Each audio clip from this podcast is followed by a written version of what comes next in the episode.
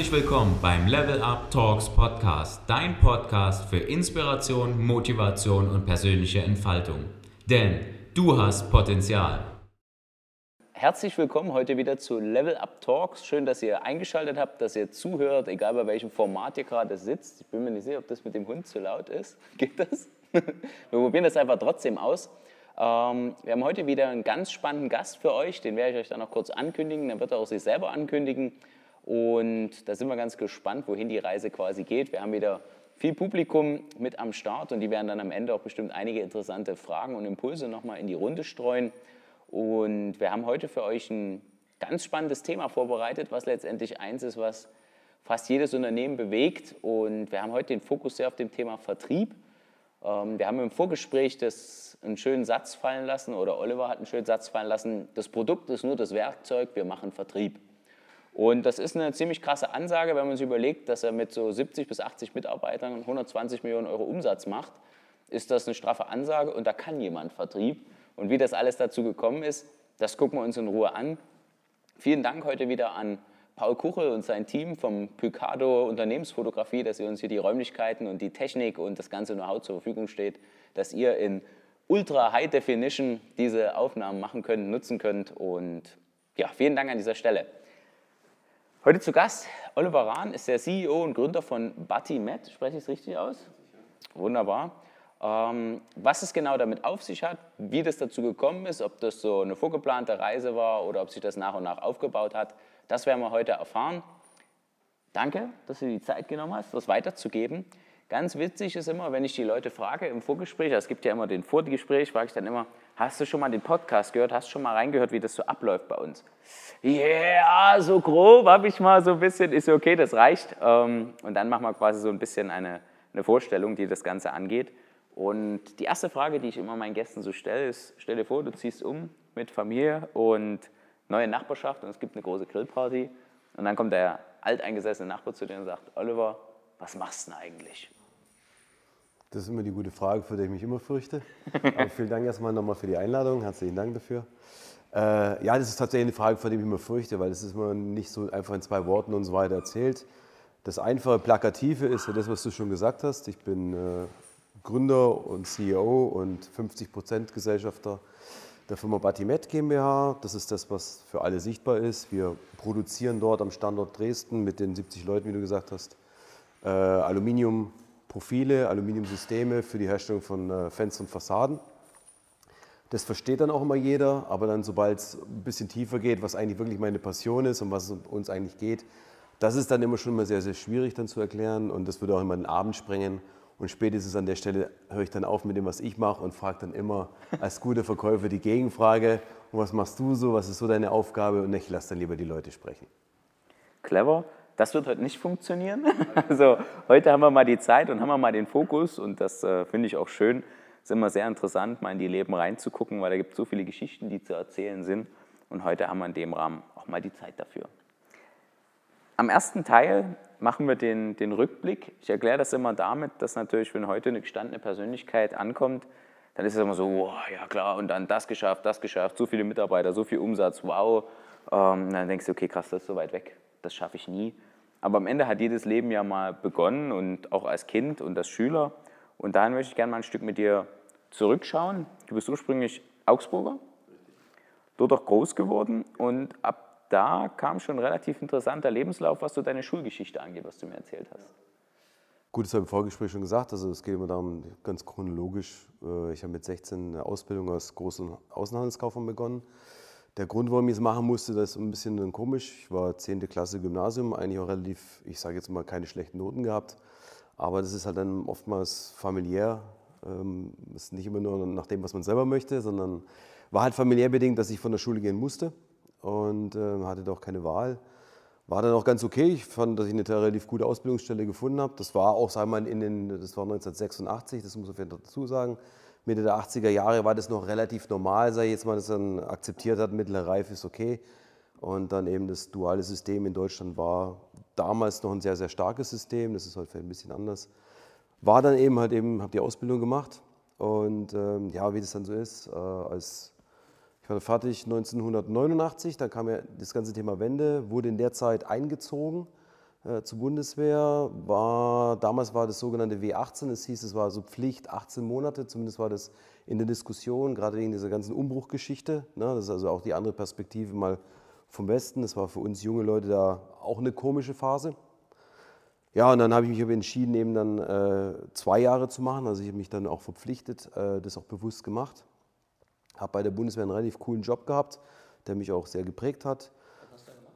Äh, ich war bei dem sogenannten äh, Personal in integrierter Verwendung. Das ist jetzt ein sperriger Begriff. Ich war im NATO-Hauptquartier in Shape, das ist in Belgien, das ist südlich von Brüssel eingesetzt und war dort ich sag mal, eigentlich Fahrer, also habe Fahrdienste gemacht für Generäle, Staatssekretäre und so weiter. Der Hintergrund war dafür, du musst ein bisschen sprachgewandt sein, sehr gut getestet gewesen sein als Soldat, das habe ich alles mitgebracht. Und es war eine coole Zeit, weil ich hatte unheimlich internationalen Kontakt, habe eigentlich fast den ganzen Tag mit Engländern, Türken, Griechen, Amerikanern, wer halt alles in der NATO rumspringt, äh, gearbeitet. Und das war auch dahingehend auch eine spannende Zeit. Das war die Zeit des ersten Golfkriegs, und das war dann schon ein bisschen auch wieder eine komische Geschichte dort. Das war dann alles unter na, Kriegsbedingungen auch, sage ich mal. Und das war auch nicht so unentspannt. Aber wie gesagt, hat mich sehr geprägt, war super interessant. Ja, dann war es aber auch zu Ende. Und äh, dann soll der Weg wieder zurückgehen. Und, aber ich habe keinen Bock mehr gehabt, nach Augsburg oder so zurückzugehen. Das war, das war mir klar. Und dann ist halt immer die Zeit, äh, studiere ich oder nicht. Und dann kam wieder genau diese Thematik, studieren wird schwierig ohne finanzielle Mittel. Ja, also man hat bei der Bundeswehr natürlich Geld verdient, aber ich konnte auf eins nicht zurückgreifen. Also familiäre Unterstützung war sehr, sehr, sehr begrenzt, sage ich jetzt mal. Kann ich dort kurz einhaken? Du hast quasi aus der finanziellen Situation der Familie raus dann auch das Gymnasium abbrechen müssen, damit du eher ins Berufsleben kommen kannst quasi. Genau. Okay, jetzt bist du ja heute Unternehmer, ein gestandener Unternehmer. Deine Eltern waren also keine Unternehmer. Mein Vater war ein Self-Made-Mann, ja, aber jetzt in dem Sinne, was Unternehmer ist, wenn man sagt eigen und selbst und ständig, ja, aber halt sehr bedingt erfolgreich, sage ich jetzt mal, zumindest was die finanzielle Seite angeht. Ja. Er hat sich selbst verwirklicht, das ist so, so eine Halbkünstlergeschichte gewesen. Okay, total in Ordnung, also hat sein Leben, lebt sein Leben immer noch, das ist zum Glück, ist toll, toll, das ist ja so noch und äh, ja, aber wie gesagt, weil einfach die Mangel finanziell einfach war es einfach nicht möglich, war nicht darstellbar. Okay, das heißt, daher kam letztendlich diese unternehmerische Prägung, die du irgendwo genossen hast, noch nicht. Also ein Elternhaus, was hätten deine Eltern gesagt, was sollst du mal machen, was was Gutes? Ich glaube, keine Ahnung, äh, Kaufmann. Also ich glaube, das war das so die Aussage von meinem Vater, werd Kaufmann, dann kannst du alles. Äh, wo er grundsätzlich auch recht hat. Ich glaube, das ist auch die klassische, ich sag mal, das ist ja typisch auch die, oft die Entscheidung für ein BWL-Studium. Ja. ja. wenn dir da nichts mehr einfällt, machst du BWL, was aber grundsätzlich nicht verkehrt ist. Also das kann ich schon bestätigen. Also wenn du dich in dem Terrain bewegst, hast du am Ende des Tages viele Möglichkeiten. Aber viele Möglichkeiten können auch, sagen wir, nirgendwo hinführen. Das ist auch mal ein Thema. Nee, aber das hat er gesagt. Und ich, wie gesagt, dieses ganze Thema kaufmännische Geschichte, also so dieses Thema, das ist vielleicht schon eins, so dieses bisschen Dealen mit Sachen und so weiter, das war schon mein Ding. Also natürlich auch immer, ich muss schon sagen, dass es schon eine starke Motivation ist, wenn du kein Geld hast. Und ich sage mal so, die 60er, äh, 60er, die 80er Jahre waren ja auch so diese Popper-Phase im Westen. Da haben die alle coole Klamotten gehabt und so weiter. Und du konntest, sag mal, deine Dinge mehr oder weniger nur vom Flohmarkt holen. Da wirst du natürlich dann schon irgendwann mal geprägt von solchen Dingen. Und das ist natürlich schon eine tiefe das ist für, manchmal für viele schwer erträglich. Man sagt, man ist schon monetär motiviert, ja?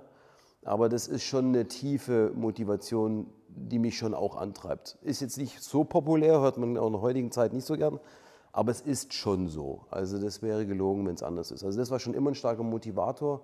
Und da komme ich auch drin, warum ich auch im Vertrieb gelandet bin. Und ich sage mal, auch vom Kaufmännischen, der mich immer der Vertrieb interessiert hat. Ähm, ich meine, auch in meiner Ausbildung habe ich gesehen, die die coolsten und größten Schlitten gefahren haben. Das waren alles die Vertriebler. Und dann machst du dir halt auch Gedanken, das ist dein Ding, da kommst du vielleicht raus aus dem, wie es jetzt gerade so ist. Und da war für mich ganz klar, über den Vertrieb geht's. Das war noch ein, ich sage jetzt mal so, Unternehmer, mehr im Sinne der Wunsch, frei zu sein, also von deinen Entscheidungen mehr frei zu sein. Aber jetzt, so, das war schon immer da und auch diese vertriebliche Schiene. Also diese zwei Dinge waren als Basis eigentlich immer da.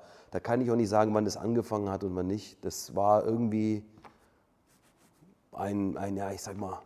Ein Talent. Ja, wahrscheinlich, ja. Ist das auch wie dich so deine, wenn man jetzt vielleicht mal guckt in die, in die Zeit, wo du dann deine, deine mittlere Reife gemacht hast, wie würden dich deine Freunde von damals beschreiben? Au, auf, aufgeräumt vielleicht. Aufgeräumt. Ja. Relativ klar, also nicht gesponnen, nichts Ding, sehr ja, aufgeräumt. Gibt es noch Leute, die du den Kontakt hast aus der Zeit? Ja, habe ich noch.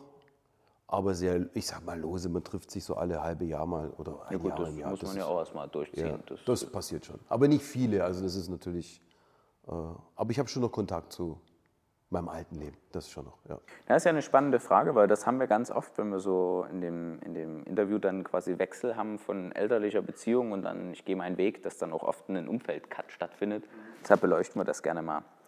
Aber da bist du quasi Vertriebler geworden, weil du gesagt hast, bam, äh, Geld ist für mich wichtig. Ich glaube übrigens, dass viel mehr Leuten Geld wichtig ist, als sie sagen, was halt nicht en vogue ist, wie man so schön sagt, aktuell. Ähm, aber es ist auf jeden Fall ein wichtiger Beweggrund. Und das Vertrieblersein hat dich dann in der gleichen Firma, wo du damals die Ausbildung gemacht hast? Genau. Also bist nach der Bundeswehr wieder zurückgekommen ins gleiche Unternehmen? Nicht direkt, habe hab eine Zwischenstation in Frankfurt gemacht. Dort, ähm, das war auch so typische Zeit der Anfang der 90er, da war so diese, dieses Wort Trainee-Ausbildung nochmal sehr, war sehr en vogue, wenn ich das Wort aufgreifen darf. Also war ja nichts anderes, dass man sagt, ich sage mal nochmal eine Zusatz, nicht wirklich Ausbildung, aber dann im Feld noch was gelernt hat. Äh, da habe ich nochmal ein Jahr wirklich Hardcore-Vertrieb nochmal gelernt. Trainee war tatsächlich auch wirklich mit klassisch knallhart mit Klinkenputzen, wenn es auch B2B war, aber es war trotzdem sehr stark knallhart Außendienst, Ding Dong, guten Tag, ich habe das Produkt, will ich verkaufen, wie sieht's aus? Äh, war jetzt nicht leicht, habe ein Feld zubekommen, Frankfurt-Sachsenhausen. Ich war mein ganzes Leben noch nie in Frankfurt-Sachsenhausen, aber es war halt dann mein Außendienstgebiet in dem Moment. Und ähm, war aber ganz cool. Also ich habe viel gelernt, war mir aber klar, dass es nicht dauerhaft ist und habe da den Kontakt zu meinem alten Unternehmen gesucht. Und da war es natürlich schon auch so, ich habe das alte Unternehmen ja auch verlassen, also mehr als nur im Guten. Die waren super happy, dass ich wieder an der Tür angeklopft habe. Und dann war natürlich auch die Situation, dann, dass natürlich die ganze Thematik Wende war. Ne? Wir reden jetzt vom Jahr 1992, wo ich dann eben fertig war. Und da war natürlich das Easygoing, also äh, das hatten wir auch im Vorfeld besprochen gehabt. Die haben natürlich auch Leute gesucht, die Bock hatten, im, in neuen Bundesländern denen ihr Geschäft aufzubauen. Und da war das relativ schnell klar, da finden wir wieder zusammen. Habe auch einen richtig geilen Job bekommen, also es hat mir auch richtig Spaß gemacht. Kurz nochmal zurück. äh, Was hast du im ersten Teil vertrieben? Also du bist in ein Industriegebiet gefahren quasi und hast dann Na, dieses eine Jahr war wirklich, das war knall, das war bei der Firma Rico. Ich habe da knallhart Compu äh, nicht Computer, Computerzubehör, Kopiere und so ein Zeug verkauft. Ähm, und das war okay. Das war als Produkt super schnell zu lernen. Mir ging es eigentlich darum, sage ich jetzt mal, wirklich auch dieses, dieses Ding abzuschließen sagen, ich habe nochmal eine Trainee-Ausbildung im Vertrieb. Und ähm, ich sage mal auch dieses Thema Klinkenputz und so weiter, das war nicht schlecht. Das hat einen nochmal geerdet und äh, war auch okay. Hab in der Bundeswehr waren wir dann auch ein bisschen versaut durch Ausland, Gefahrenzulage, alles Mögliche. Habe ich nicht schlecht Geld gehabt, ging dann wieder ein bisschen runter und das hat mich wieder ein bisschen geerdet und dann gesagt, okay, das Ist Ausbildung wichtig im Vertrieb? Boah. Komplizierte Frage. Ähm, ich, ich würde, ja, doch, absolut. Es kommt nur darauf an, also es kommt natürlich auf, aufs Produkt an. Du brauchst natürlich erstmal, wenn du kein Talent und, und, und nicht kommunikationsstark bist, hast du keine Chance. Das ist mal klar. Was du unglaublich brauchst im Vertrieb, und das ist, was viele falsch machen, einen extremen Hang zur Selbstorganisation und Selbstdisziplin. Das ist ein ganz wichtiger Aspekt. Der ist auch schwer zu erlernen. Er ist einzusehen, aber schwer zu erlernen. Und dann was alles, was man lernen muss, hat dann viel mit dem, ich denke schon mit dem Produktumfeld zu tun, was man macht. Also was ich oft sehe, ist halt doch bei vielen, die in irgendeinen Bereich reinsteigen, zu wenig Produktkenntnisse von dem, was sie machen. Also das vernachlässigen dann am Ende des Tages dann doch viele. Und ich glaube, ohne das geht es nicht. Aber jetzt Ausbildung im Sinne von, dass man das irgendwo schulisch lernen kann, schwierig, es sei denn, man lernt zum Beispiel universitär oder in der Ausbildung eben dieses ganze Thema Selbstorganisation und Selbstdisziplin. Das sicherlich, ja. Aber es ist auch eher eine Lebensschule. Ne? Genau, also das Thema Vertrieb kommt eher aus dem Leben als aus der Theorie quasi. Würde ich definitiv so sagen. Und Wille. Also das sind so Dinge. Das ist, ist Persönlichkeit. Also das ist, wir haben ja auch immer die Situation, das mal vorgesprungen, wenn man Leute sucht oder Leute einstellen muss, ist, habe ich immer genau das gleiche Thema. Jemand, der verkaufen kann, dem kann ich Technik beibringen. Nicht immer, der muss was mitbringen, natürlich vom Kopf her, vom, von, vom Intellekt. Aber einem Techniker Vertrieb beizubringen ist machbar, und vielleicht weckt man auch Talente dann, ist aber sehr schwierig. Das ist der deutlich schwierige Weg. Also ich habe viel, ich hatte ja auch viel mit Schulungen, Leuten zu tun, denen ich was beibringen sollte. Und da war das definitiv immer der schwierigere Weg. Also wer zu verkopft ist, zu, das ist dann schon schwierig, in den Vertrieb zu gehen. Absolut. Springen wir wieder vor. Ähm, du bist da wieder ins Unternehmen zurückgegangen, wo du die Ausbildung gemacht hast. Die haben gesagt, den Osten erschließen wir jetzt. Ja. Dann bist du in den Osten gegangen quasi und hast was wie vertrieben. Ja. Äh, ich habe gearbeitet, gelernt bei einem Sanitär- und Heizungsgroßhändler. Die gehört zu einer großen Gruppe, machen, weiß nicht, ob es heute noch so ist. Also in der damaligen Zeit war es ein Riese, die haben zwei Milliarden Umsatz oder sowas in der Richtung okay. gemacht. Äh, wie gesagt, damals, Sanitär- und Heizungsgroßhändler, die Zahl heute ich, kann ich nicht. Ja, na klar, aber zwei Milliarden damals sind ja mehr wert als zwei Milliarden heute. Wahrscheinlich, ja. Also wie gesagt, die Zahl habe ich aber nicht präsent. Ja, das habe ich dort gemacht oder war bei diesem Unternehmen und habe für die eine Spezialabteilung dann geleitet und zwar im Bereich Großanlagen, also Heizungsanlagen für Großprojekte. Ähm, das lag dann einfach daran, die wussten, dass ich technisch unheimlich was drauf habe und dann auch sagen wir, in der Lage war, mit den dementsprechenden Playern dann auch zu sprechen und zu verhandeln. Was halt auch ein Unterschied ist, ob ich jetzt für 7 Millionen Anlagen verkaufe oder dann nur für, ich sag mal, für 30 bis 70.000 oder irgendwas. Und das, das haben die mir zugetraut. Habe dann dort die ganzen Niederlassungen noch zusätzlich betreut, die die dann gegründet haben. Also diese Spezial, also das heißt, ich habe dann noch die ganzen Heizungsabteilungen in den jeweiligen Großhändlern noch geschult im Vertrieb, wie geht man es an und so weiter. Äh, und es war auch eine coole Zeit. Also es hat echt Spaß gemacht. Und es war, wie gesagt, 93 bin ich hier rübergekommen, war auch super prägend. Wir hatten das auch im Vorfeld. Äh, haben mir Dresden eigentlich ausgesucht als Standort, das durfte ich mir selber aussuchen und habe dann weiße Karte, wirf einen Pfeil drauf.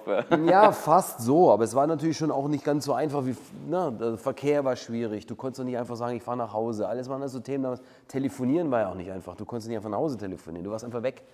Na, das war schon so ein bisschen, sagen wir, da haben wir so ein bisschen gefühlt wie zur Militärzeit, ne? Fallschirm auf dem Rücken, dort rein und du hast keinen Kontakt mehr nach außen und das war wirklich bildlich auch so und habe in der Zeit auch meinen heutigen Co, äh, also meinen Partner, dem die anderen 50 Prozent von dem allem, was wir machen, gehören, kennengelernt und das war einfach eine geile Zeit. Also das muss ich echt sagen. Das war ein... So, nee, überhaupt nicht. Nein, nein. Er hat äh, auch in der Bauzulieferindustrie, also das ist ganz wichtig, dieses Bauzulieferindustrie ist ja auch unser Thema, hat dort schon bereits für einen Fenster- und Fassaden-Systemhersteller gearbeitet, der ihn auch damals mehr oder weniger eine vergleichbare Story auch in den Osten geschickt hat. Da, er ist fünf Jahre älter als ich, also ich war 23 damals, er 28 naja, und das war halt so, wenn man natürlich dann 23 äh, und 28 ist, bis im Außendienst, verdienst du noch ein paar Euro. Oder in dem Fall war es noch Mark. Das waren auch wirklich vier, fünf richtig geile Jahre. Also das muss man auch sagen. Da habe ich alles, was hier an Party und, und sonst gibt, komplett alles mitgenommen. War auch cool. Also es gab wirklich nur, es gab, weil du hattest nichts anderes. Du konntest nur entweder arbeiten oder Fatsche. Also diese, diese zwei Dinge waren, mehr war nicht möglich. Und das war dann also Vertrieb in Reizform, Vollgas. Absolut, ja, total, ja. Thema Arbeitszeit und so wahrscheinlich auch völlig Vollkommen irrelevant. Irrelevant. Vollkommen Samstag, Sonntag oder nicht. Und natürlich auch mal spät aufgestanden, weil der Abend vorher hart war. Aber das war dann auch alles, ich sage jetzt mal so, du hast natürlich auch immer dann, das ist ganz klassisch auch im Vertrieb, du hast total Freiheiten, wenn deine Zahlen stimmen. Und das hat bei mir gestimmt und deswegen hatte ich eigentlich mehr oder weniger Narrenfreiheit. Ich bin dort alle ich sage mal, jedem einmal im Monat aufgetaucht und sage, ich bin da. Dann hatten die die Zahlen, man hat es kurz durchgesprochen. Natürlich ist man da ein bisschen ein Outlaw, das ist auch so. Man ist sehr, sehr, sehr jung in so einer Organisation. Na, das war dann schon ein bisschen strange auch. Da sitzt du da mit vielen Älteren da und du hast die deutlich besseren Zahlen und alle fragen dich, wie sind dir begegnet? Äh, mir. Mhm. Also Vertrieb ist ja Wettkampf, ne? Also ja, mir war das egal. Also konnten mich, glaube ich, da konnten mich wenige leiden. Okay. Naja, aber es war mir egal. Also das hat für mich auch keine Rolle gespielt, weil es war eh, eh nur kurzer Kontakt. Meine Jungs, mit denen die mir vorgesetzt waren, die waren alle, ich sage mal schon, sehr, teilweise sehr alt schon. Hatte da auch Leute, die mich total gut mochten und ich hatte da kein Problem. Also das war für mich alles in Ordnung. Kein, war kein Thema. Alles klar, dann ging es so vier, fünf Jahre vorwärts bis 97, hast du mir gesagt. 97, bist du ja, dann in dem Unternehmen geblieben. Ja den Kontakt zum Mitgründer dann auch die ganze Zeit ähm, gehalten quasi. Also ihr habt dort äh, quasi Best Buddies und dann. Genau. Also es ist wirklich so, das ist wirklich so eine klassische Geschichte. Das ist so eine Best Buddy Geschichte. Lass uns was zusammen machen. Also das ist auch kein, da kann man es auch nicht wieder anders sein. Das ist ein Zufall. Wir haben uns kennengelernt hier im, im, in einem Fitnessstudio, haben zusammen trainiert. Er sagt, was ist das für ein schräger Vogel, Querstrich, cooler Typ, komm, lass uns mal ein Bier trinken. Und aus diesem ersten Bier ist halt dann immer mehr entstanden. Wir haben gemerkt, dass wir beide unheimlich Bock auf Vertrieb haben, ähnliche Verhältnisse. Er kommt aus, also aus äh, Baden-Württemberg, aus Schwäbisch Gmünd. So, das sind auf einmal so viele Gemeinsamkeiten, die du hast. Dann bist du so ein bisschen die zwei, das ist da nicht bös gemeint, die zwei Besties im Osten und, und, und, und, und. Äh, und hatten vor allem halt eins auch, dieses Thema nach, wie kann man Umsatz, Vertrieb oder Vertrieb nutzen, mehr Geld zu verdienen, was kann man machen.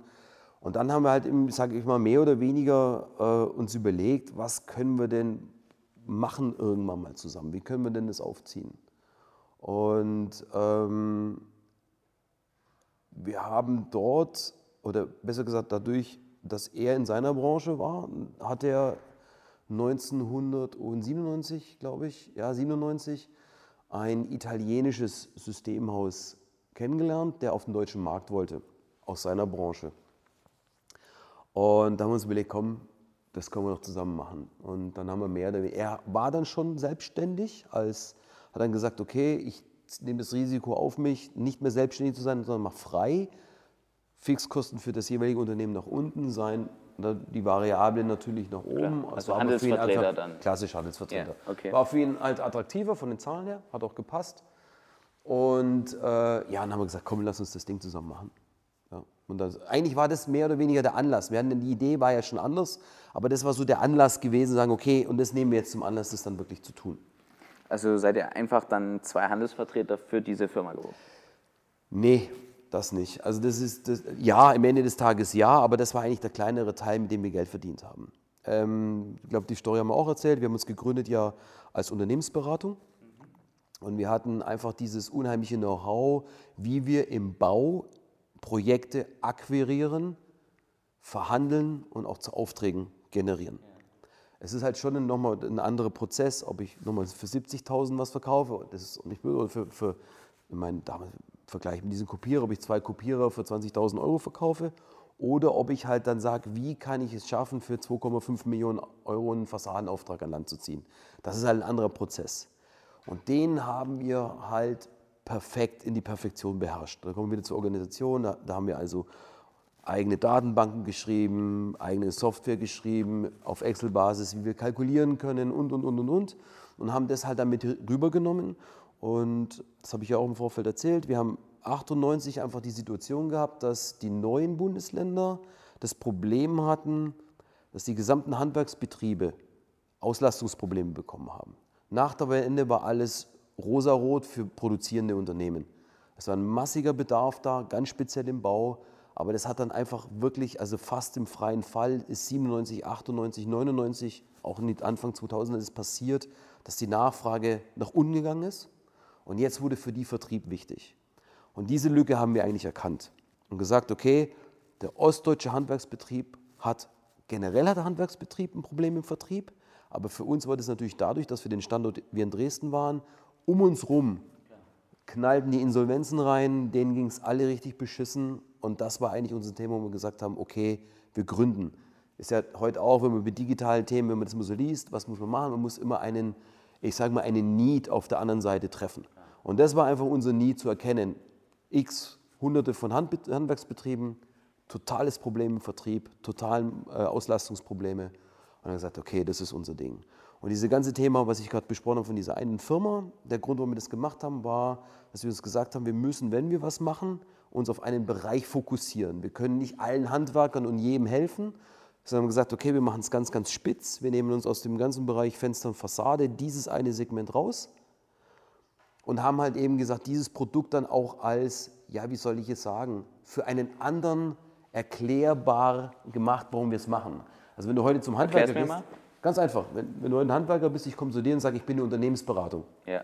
Dann sagt er, er wow. verpiss dich. Ja. Wenn du aber sagst, pass mal auf, ich habe ein gutes Produkt, ist ganz cool, das ist was Neues, das macht man, setzt man da und da ein, kann man schicke Fassaden bauen, Technik, Technik, Technik. Ah, lass mich mal erklären. Und über dieses Thema, das war der Türöffner. So hast du Fuß, den Fuß in, in, in der Tür drin und hast dann im Gespräch gemerkt, wo liegt bei dem die Problematik, welche Trigger können wir ziehen, dass wir unser eigentliches Thema, was wir haben, sprich die Unternehmensberatung, wie wir helfen können, dann dort platzieren können. Also deswegen haben wir dieses Produkt. Also habt ihr dem Handwerker beides verkauft quasi? Also ihr habt ihm das Produkt verkauft und im Nachgang dann die Dienstleistung, dass er das generell besser macht, oder?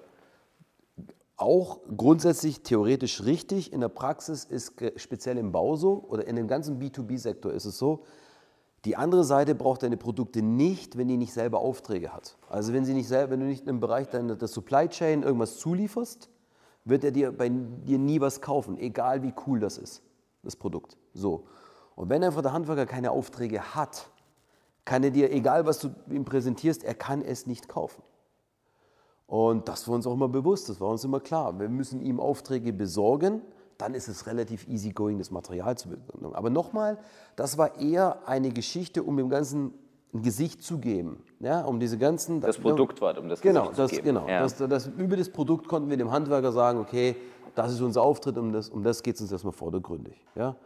Aber dass wir dann eben gesagt haben, du brauchst eigentlich die Beratung, du hast, das ist eigentlich dein Problem, haben wir gemacht und wir haben auch, sage ich jetzt mal, den Punkt immer erst dann gezogen, wenn wir wirklich gemerkt haben, die andere Seite hat dafür ein offenes Ohr. Das merkst du im Vertrieb. Du hörst zu, du merkst, er hat ein Problem und irgendwann sagt er, ja, ich habe aber nicht genug Aufträge, cooles Zeug. Es läuft auch gerade nicht so gut bei uns. Ja, und das sind so die Punkte, wo du dann einfach sagst, ja, stellen Sie sich vor, Sie hätten Aufträge, würden Sie es denn bei uns kaufen? Ja, natürlich würden wir das machen und so weiter. Und dann kommt natürlich der Punkt, wo du sagst, dann wissen Sie, da können wir Ihnen vielleicht helfen. Und das, dann warst du ganz anders an der Tür. Und dann kommen wir schon fast in den zweiten Part letztendlich rein. Wir haben ja Part B, das ist quasi das Meisterstück. Da hat Olli mich relativ straight abgekritscht, es gibt kein Meisterstück. Er sagt, das ist ein fortwährender Prozess.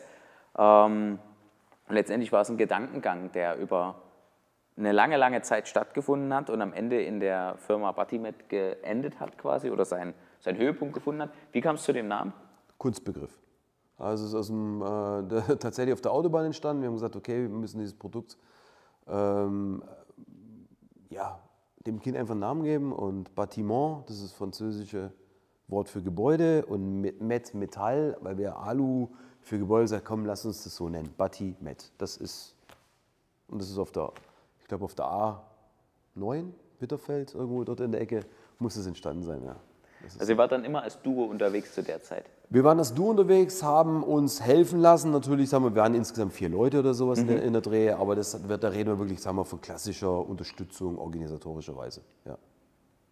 Alles klar.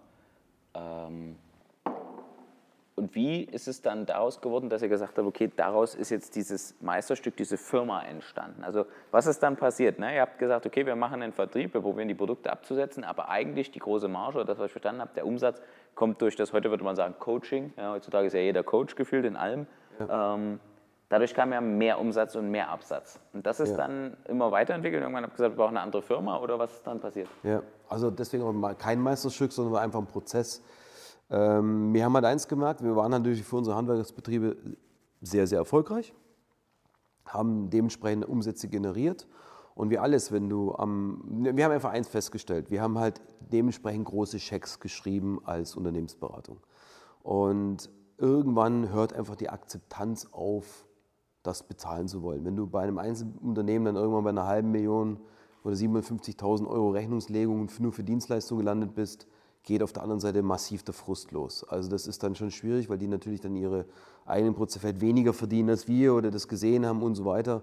Und wir haben es immer erlebt, solange es den Scheiße geht, sagen alle ja, läuft's, vergessen alle, dass es denen scheiße gegangen ist und vergessen auch, dass der Vertrieb die eigentlich dort rausgeholt hat.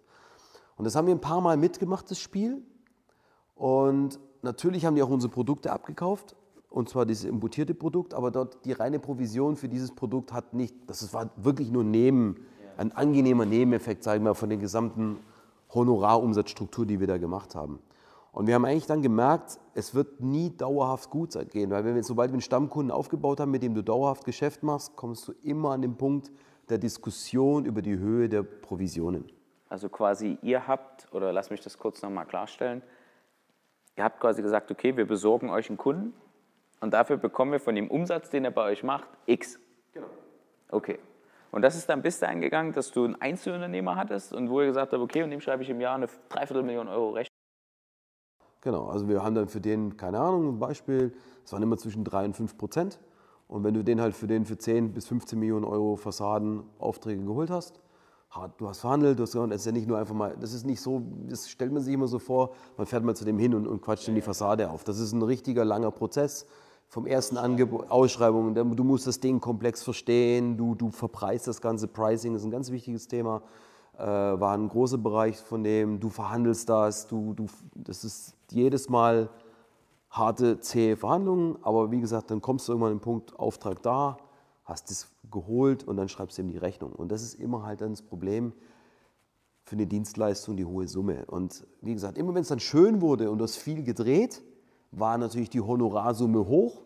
Und dann war natürlich auf der anderen Seite auf einmal schon immer der Wille da, das irgendwie vielleicht doch ohne den teuren Vertrieb hinzukriegen. Ja. Na, wir Weil haben das ja jetzt, Marge geworden wäre dann. Genau, richtig. Und dann haben wir, wir haben gesagt, okay, wir haben jetzt, wir müssen einen Weg finden, wie wir vom Dienstleistungsumsatz wegkommen und dort mehr aus dem Material rausholen. Und so ist auch die Idee dann zu Batimet entstanden. ne? Also das war ist genau der Punkt, den wir vorhin gesagt haben. Das vielleicht, der, Ma- das, wenn wir vielleicht ein Meisterstück definieren wollten, dann ist eigentlich die Erkenntnis, wie kriege ich den Switch hin von Dienstleistungsumsatz hin zu Marge im Material. Kannst du es nochmal mit anderen Worten erklären? Weil ich glaube, das ist genau eure, euer USP oder das, was quasi eure Geschichte besonders macht. Kannst du es nochmal anders erklären, damit es auch wirklich jeder versteht? Ah, wie kann ich das anders erklären? Also nochmal, wenn du weißt, du kannst über die Dienstleistung nicht dauerhaft mit einem Stammkunden Geld verdienen, weil er immer menschlicherweise immer abbiegen wird. Irgendwann, weil er halt sagt, Irgendwann. das ist gefühlt nicht mehr gerecht. Genau, und das fußte, diese, diese Erkenntnis fußte nicht auf Einschätzen der Situation, sondern knallharte Erfahrung. Knallhartes Verhandeln, du holst und du kriegst die Kohle dann irgendwann nicht mehr. Haben wir gesagt, Die haben okay, dann einfach eure Rechnung nicht mehr bezahlt oder haben euch dann Genau, rausgeschmissen. weil, weil wie gesagt, der Prozess ist ja komplex. Na, dann wird dann gesagt, okay, ihr habt für 7,8 Millionen die Fassade hier verkauft, ihr habt auch das, den Preis gemacht, der stimmt nicht ganz, da fehlen 340.000 in der Position XY, die ziehen wir euch ab und so weiter. Also diese ganzen fadenscheinigen Diskussionen. Und wie gesagt, wir haben es einfach irgendwann akzeptiert als menschlich. Ja? Und, und nochmal, einfach zu verstehen, einen Prozess sich zu überlegen, wie kriege ich die Kohle, die ich hier verdiene, die will ich ja trotzdem haben über meine Vertriebsleistung, wie kriege ich die anders versteckt in was rein, dass ich sage, okay, und dort ist für mich dann die Marge gesichert und kann es halt dann dort über, und das war einfach das, ein Handwerker, sorry den Ausdruck, die sind dann so doof, die akzeptieren Materialrechnungen immer, egal in welcher Größenordnung, weil es das wert ist. weil es das die wert ist. Dienstleistung ist irgendwann nicht mehr wert. Genau, das es ist ja noch der gleiche Mensch. abgeladen, das kann man in die Hand nehmen, man kann es einbauen, man kann es kaputt machen, man kann was weiß ich alles damit machen. Man kann es nochmal bestellen, was defekt ist, keine Ahnung. Da, das ist halt für den Handwerker anders greifbar wie Dienstleistung. Und das haben wir halt für uns verstanden und haben dann auch gemerkt, hoppala, da machen wir doch eins. Wir haben dieses italienische System importiert. Wir haben gesagt, wir müssen halt ein eigenes Holz-Alu-System machen. Na, also nochmal dieses Holz-Alu-System, nochmal zur Erklärung, ist ein Bauteil, mit dem Handwerker, Fensterbauer dieses Fensterfassadenelement komplettieren können. Also wir machen ein Halbzeug. Wir machen also kein fertiges Produkt, wir machen ein Halbzeug, das für die Herstellung von so einem äh, Produkt wichtig ist. Mit dem Automotive verglichen, wir machen Fahrwerk, Bremse, äh, Steuerungssystem. Also Die ein machen daraus das domi- Auto. Genau, wir, ein sehr dominanter Teil daraus, technisch dominant, sehr wichtiges Bauteil. Ohne das funktioniert das Gesamte nicht. Steckt auch sehr viel technisches Know-how drin. Das ist schon wichtig. Also es ist nicht einfach nur mal so ein Produkt, ja, aber es ist ähm, also nochmal sehr technisch belastet. Das habt ihr auch selber entwickelt oder ist das quasi immer noch von einem Zulieferer, das ihr zukauft? Oder Ist ja auch gelogen. Nein, eins zu eins. Wir haben das, was gut geht, kopiert. Knallhart. Punkt. Okay, also nicht mal zugekauft, sondern gesagt, das ist nice, kopieren wir, machen wir selber. Genau, von dem, was war unser Status. Wir wussten natürlich, dass wir für die Märkte wieder Dinge darauf entwickeln müssen. Aber am Ende des Tages ist es Plattform. Ne? Wenn du heute für, ich sage mal, ein Fahrwerk für BMW baust, ist das Audi-Fahrwerk nicht so viel anders. Es hat ein paar Features und so ist es bei uns auch. Also das ist einfach. Und wie gesagt, du brauchst aber diese Plattform. Ja? Wenn man so will, sind wir, wenn man das immer vergleichen will mit anderen, denke ich, kann man es ganz gut vergleichen. Wir sind der Bosch für die Automobilindustrie. Ja? Ohne das geht es nicht, aber wir bauen keine kompletten Autos. Ja? machen aber, sagen wir, im Vertrieb und Marketing und Werbung eben für dieses Bosch. Und dann nochmal, wie gesagt, und dann das meiste Stück nochmal abzuschließen, zu erklären, wir haben halt dann dieses Produkt mit einer Hauruck-Aktion von jetzt auf nachher auf den Markt geworfen, waren in dem Sinne auch kein Start-up, weil wir ja unsere Märkte hatten. Wir hatten unsere Handwerker, denen wir gesagt haben, du, ich habe einen riesen Deal für dich. Ich mache das Ganze, was du von mir kennst, ab jetzt für umsonst. Dann gingen bei den allen, allen die Dollarzeichen an. Und du musst nur eins machen, wir werfen ein neues System auf den Markt und du musst es bedingungslos bei uns kaufen. Du sparst einen Haufen Geld und du hilfst mir dabei, das Zeug zu implementieren. Ja, gar, logisch. Also der Handwerker macht dann quasi als Dienstleistung seine handwerkliche Tätigkeit mit euren Produkten und genau. ihr besorgt den Auftrag, wo er es einbauen kann. Genau. Das ist also das war schon immer das. Wir besorgen für ihn den Auftrag, ja, helfen ihm bei dem ganzen Thema Kalkulation, dadurch auch Preissicherheit, dass er eben Fehlkalkulation vermeidet und so weiter. Nochmal das Beispiel, bei 70.000 sind 10% daneben nicht so schlimm, kann passieren. Aber nochmal bei der 2,8 Millionen Fassade fehlen 10, das kann schon mal wehtun. Ja, und dann ist es immer ganz gut, wenn man unsere Expertise nochmal mit ins Boot holt und sagt, okay, verstanden. Ja. Und das, weil wir vorhin von den Zahlen gesprochen haben, und diese 120 Millionen sind die Fassadensummen, die wir jedes Jahr an Auftrag fix als Contract generieren, die dann unsere Partner dementsprechend dann haben. Leider noch 90 Prozent nur in Deutschland. Also ich, wie gesagt, Export hätte ich gern mehr. Das ist auch ein großes Thema bei uns, gerade als, als, als weiteres Wachstumsthema sehe ich im Export bei uns schon noch wahnsinnig Potenzial, aber momentan 90 Prozent ist noch Deutschland. Ja. Also das war, wenn man so will, dieser Switch von Dienstleistung auf ein hartes Produkt, das war eigentlich dann so das Meisterstück. Aber wie gesagt, das ist nicht ein Thema, das war auch kein Prozess, hat ja Jahre gedauert. Ne? Wir reden von, von der Erkenntnis, dass es so ist, von 2000 bis zur, Batimet selber wurde, glaube ich, 2002 gegründet. Aber bis wir dann alle Systeme so weit hatten, dass wir sagen, hey, wir sind richtig lieferfähig, da reden wir von 2005. Ne? Also Wie viele verschiedene Produkte Jahre. habt ihr? Oder ist das dann wirklich individuell quasi? Wir haben Grundbauteile, ich würde so sagen, so um die zweieinhalbtausend Produkte. Und die können natürlich ins Millionenfache kombiniert werden. Das macht auch immer die Komplexität von Projektgeschäft aus. Also da ist kein Auftrag gleich dem anderen. Ne? Also, das ist, also das haben wir auch physisch alles eingelagert hier in Dresden. Das ist alles da und wie gesagt, es sind auch unsere Entwicklungen. Und die müssen alle getestet werden, geprüft werden, damit wir sie in den Verkehr bringen dürfen. Über unsere Label dürfen dann unsere Handwerker das auch einbauen. Nur mit unseren Zertifikaten sind die gesichert. Ne? Fenster und Fassade, das macht zwar jeder auf jeden Tag und denkt, da steckt nicht so viel dahinter, aber wenn ich allein so Wärmeschutz, Einbruchschutz, Absturzsicherungen, also da geht es auch um Leib und Leben. Also da kann, das ist nicht nur, ne, du machst, was ich oft welche fragen, wenn du im Hotel stehst und du gehst an die Glasscheibe, ja, dann äh, willst du schon wissen, du fällst nicht gleich raus. Das sind also Dinge. Ne? Also das sind so Sachen, wie by the way immer witzig ist, wenn man so James Bond Filme sieht, wenn einer durch die Glasscheibe springt in so ein Hotel, das ist nicht möglich. Das okay. funktioniert nicht. Ja, also merkt euch das, probiert das nicht aus. Genau, das, also, äh, kann man auch gerne probieren, dagegen zu springen. Das ist dann, und solche Dinge müssen auch geprüft und getestet werden. Ne? Das ist ganz klar. Ja. ja, und das sind alles so Dinge, die wir natürlich machen. Ne? Und das ist vielleicht auch der Punkt, was ich vorhin meinte mit Lernen und nicht Lernen. Diese Technikdinge musst du, selbst wenn du vom Kaufmännischen herkommst. Viele Leute fragen mich, warum hast du das so drauf? Es ist kein Problem. Du lernst das. Das ist, das ist schwarz-weiß. Vertrieb ist nicht schwarz-weiß. Aber Technik, Physik ist schwarz-weiß. Absturz, 80 Kilo dagegen, bricht oder hält schwarz-weiß. Ja? Vertrieb ist es nicht. Also das ist aber das, was ich vorhin meinte mit Lernen. Das kann man lernen. Das ist alles nicht so das erste Thema. Da müsst ihr aber ja trotzdem auch technisch mittlerweile sehr fit sein. Also jetzt, ihr kommt beide aus dem Vertrieb, sagt, okay, das ist unser Ding und das haben wir auch irgendwie so als Idee dann ins Produkt eingepreist, aber jetzt müsst ihr ja trotzdem auch gute Qualität liefern. Ja, klar. Klar. Wie stellt ihr dort das Thema sicher? Könnt ihr das auch selber? Also seid ihr auch selber so fit in der Thematik, dass ihr sagt, okay, klar, entwickeln wir mal ein neues Fenster und mache ich hier mal das? Absolut, zwingendes Muss. Einfach ja. Aber nochmal, das ist nicht, das macht nichts aus. Weil das gibt es schon. Ja, nein, weil, weil, auch wenn du andere Projekte machst, ne, keine Ahnung, wir haben ja auch Beteiligungen bei anderen Unternehmen, die sich dann, auch im Bau natürlich, das ist immer unser Thema, Bauzulieferindustrie, andere Bereiche, das ist so schnell gemacht, wenn du willst fuchst du dich in solche Dinge 0, plötzlich rein. Ja, wenn du keinen Bock hast, ist es schwierig. Aber wenn du sagst, okay, das ist ein Vehikel für mich, um weiterzukommen, warum soll man sich nicht 14 Tage ins Kämmerlein sperren können und diese Dinge lernen? Ne? Die sind ja physisch verfügbar, im Print, im Netz, was weiß ich wo. Wir reden ja nicht von Dingen, das sind ja alles gelehrte Dinge. Ne? Und das kann man lernen. Das ist nicht das Thema. Und es sich aneignen. Ja? Beeindruckend. Wie viele Ebenen habt ihr im Unternehmen? Hierarchisch jetzt gesprochen? Mhm. Zwei. Okay, also sehr flach.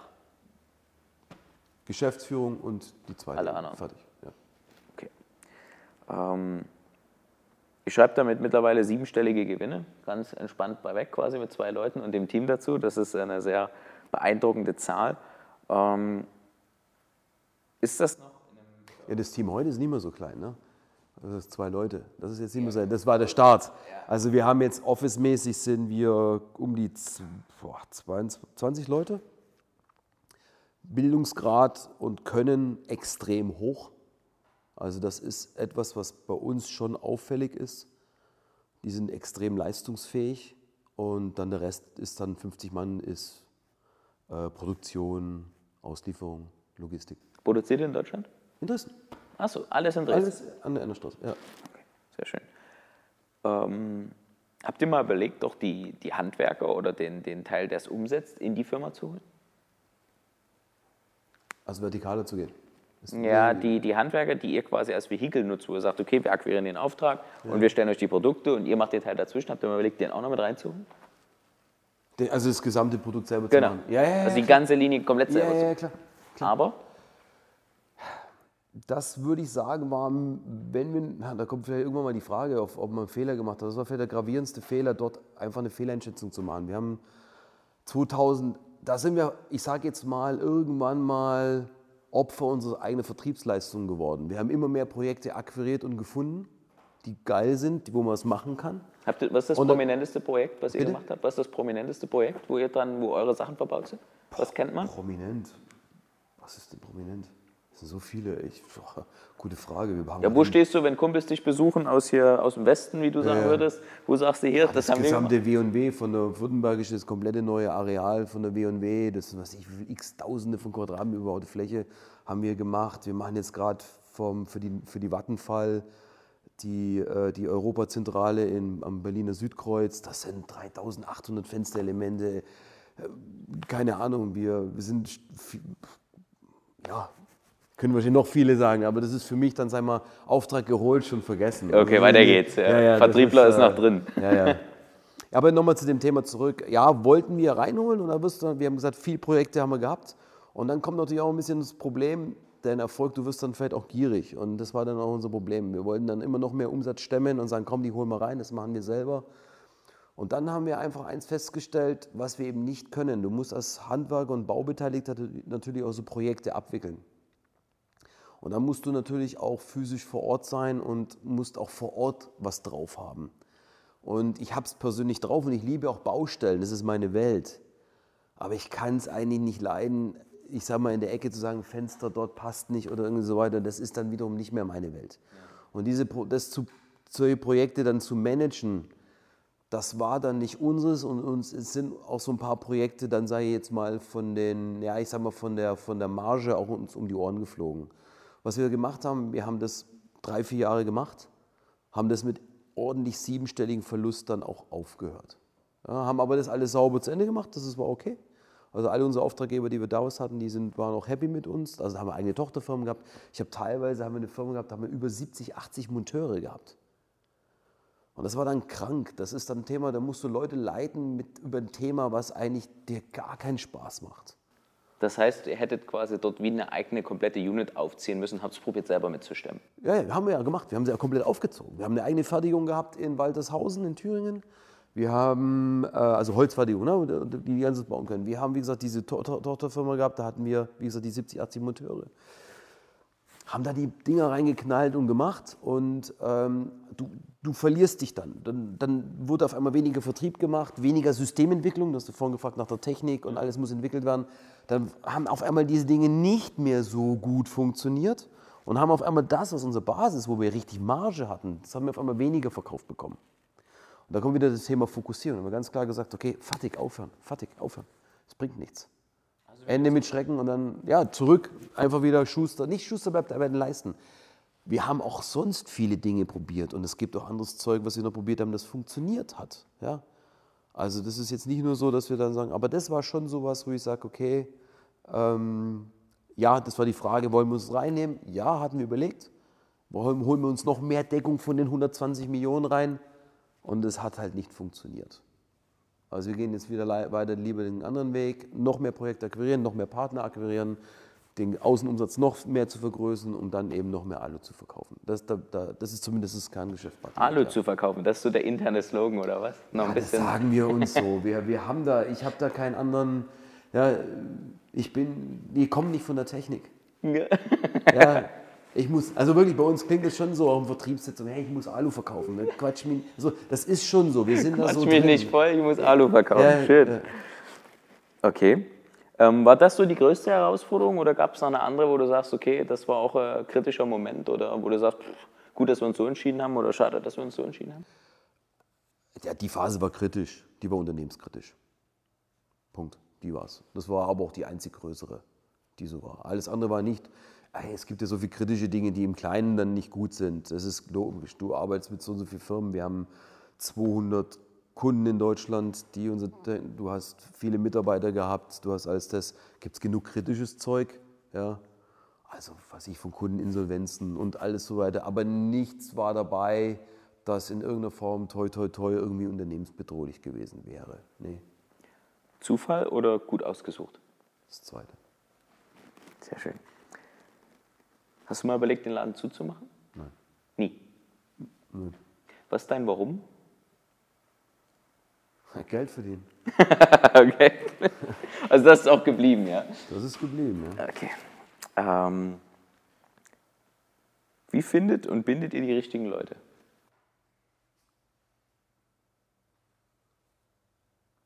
Riesenthema.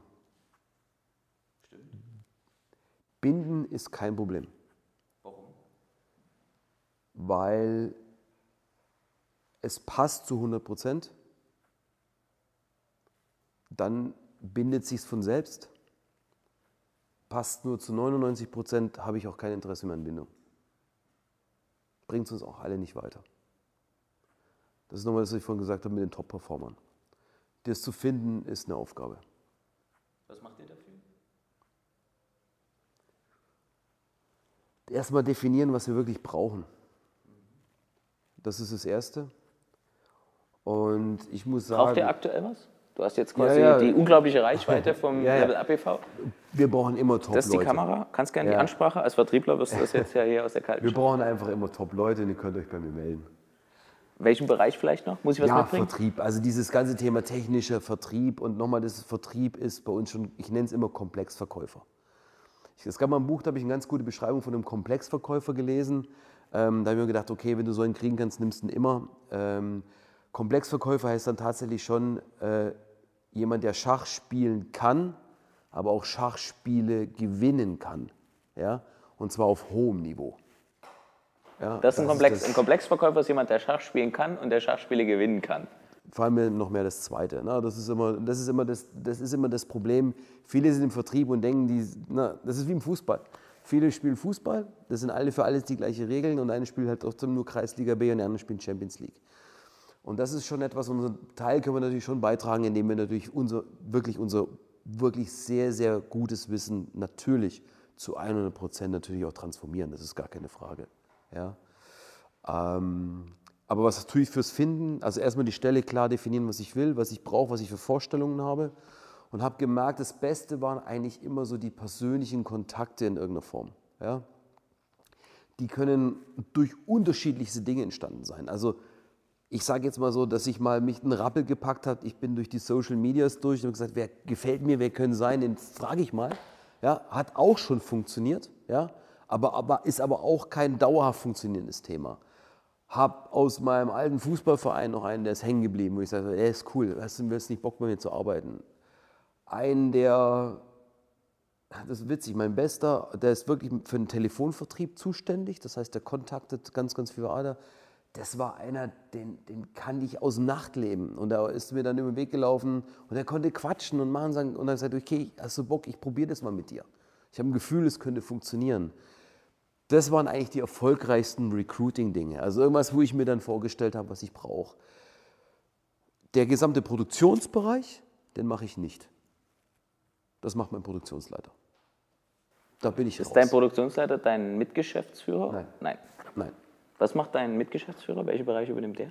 Der ist, der ist, da hat mal zur Technik, der ist eigentlich Wirtschaftsingenieur und ist aber sehr, wie gesagt, das ist die, diese seltene Spezies Techniker, aber brutal vertriebsaffin.